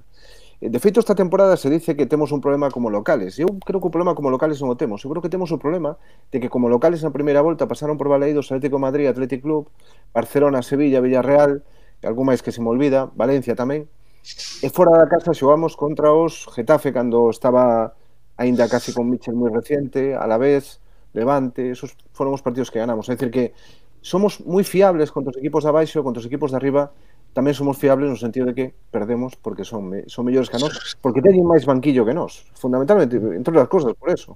Moitos partidos os perdemos na segunda parte, pero contra os equipos da zona baixa, xa o ano pasado, de feito, cando chega o Chacho, perdemos o primeiro partido en Sevilla, encadenamos catro victorias ou cinco eh, en sí. cuatro victorias en cinco partidos, algo así, eran todo contra equipos de, bueno, es que podíamos, ese típico equipo que dices tú, podemos ganar. Cádiz, el Rayo vez, sí. un equipo o que, o que, sí, sí, eran equipos así esa. O Rayo un equipo que lle podemos ganar. É un equipo que ademais eh, Iraola a min encántame como entrenador, por certo, teño que ese sí que sería un gran candidato tamén para aínda que seguramente se irá ao Athletic, como é lógico. Pero é un entrenador que xoga mm, aberto, eu creo que é un estilo que o Celta lle pode vir ben. e pode ser un partido pois de de que ou nos ganen fácil 0-2 tal, ou que ganemos nos fácil tamén por un 3-0, 3-1, un resultado así. Apuntabas algo que para mí es esencial. Un equipo da igual el perfil del equipo, obviamente olvidándonos un poco de los de arriba, pero a los de arriba lo podríamos poner a la vista. Un equipo empieza la temporada bien, tres, cuatro partidos bien, con casi toda seguridad ese equipo va a tener una muy buena temporada.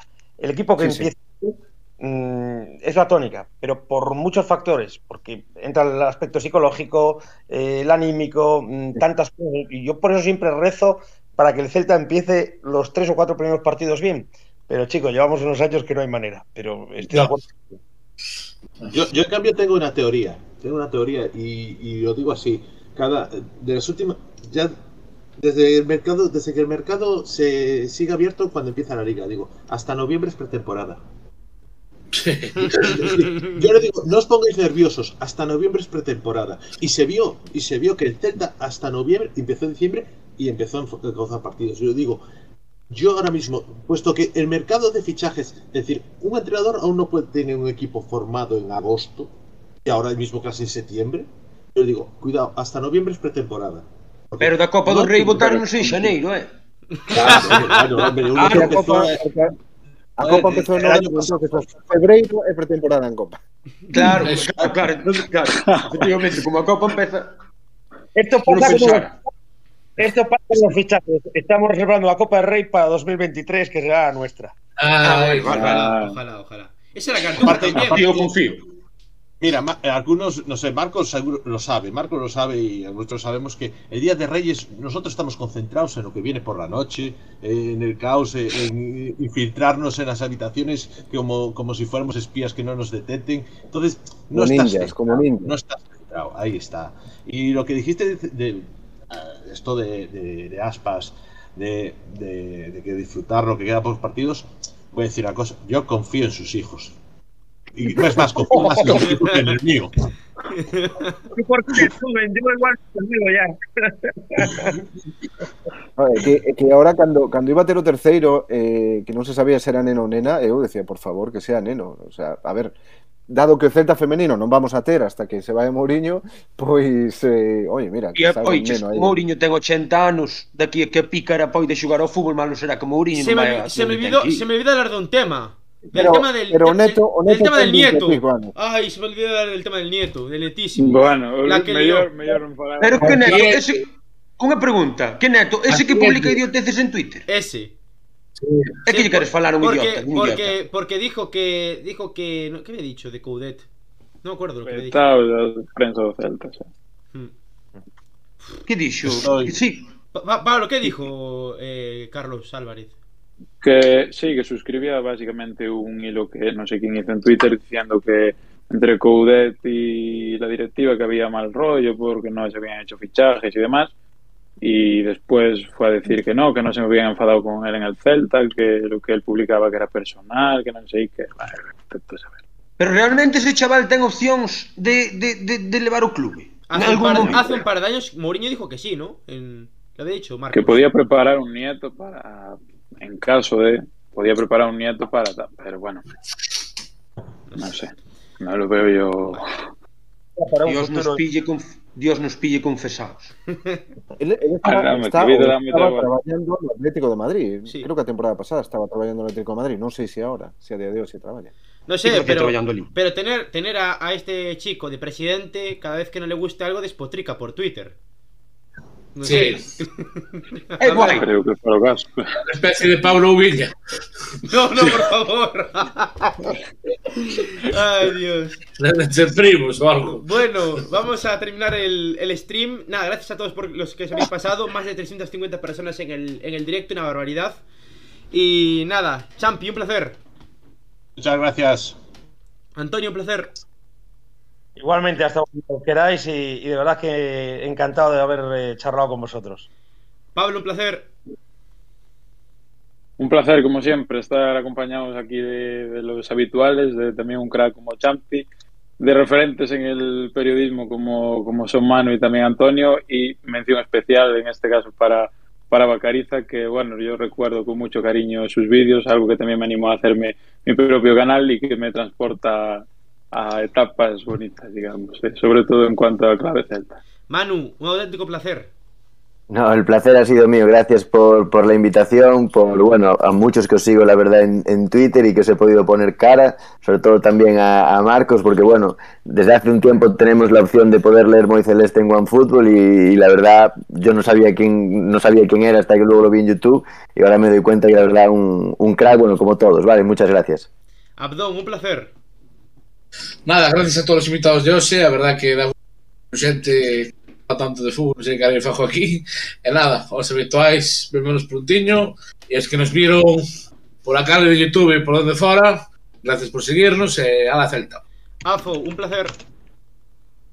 Xe vou me despedir dunha forma un tanto distinta. Vou me quitar o sombreiro fundamentalmente ante Bacariza porque eh, creo que cando que houve unha época en que eu era o maior seguidor do mundo, estaba constantemente recargando moi celeste, non? Ainda non había historias no, no móvil, nin historias, e para enterarse do que pasaba en Casa Vigo, eu tiraba de moi celeste, non lle poñía cara hasta hoxe, non te siguen en Youtube, que llevamos a facer, pero, pero sin moi celeste. Así que me debes unha caña porque fun eu que che subeu as visitas nun primeiro momento, non? Así que un placer, de verdad, a todos en xeral, en particular. Moi a gusto Bueno, a, caña para cando queiras, e bueno, tamén un, moitas gracias por invitarme, un placer conocervos os que non vos conocía, e os que xa vos conocía, pois tamén por volver a vervos, e, e nada, cando queirades, aquí estamos eh, dando celtismo pola rede. Pues nada, ha sido un placer. No, no os olvidéis que tenemos por ahí la entrevista a Jorge Otero, dadle muchísimo apoyo. También la entrevista a Miguel Quintana, a Majo. Un placer, nos vemos en el próximo podcast que será el sábado domingo. Bueno, aún lo tenemos que ver. El podcast del Celta Rayo. Nos vemos, dadle like si os ha gustado esta tertulia. Un abrazo y a la Celta. Chao.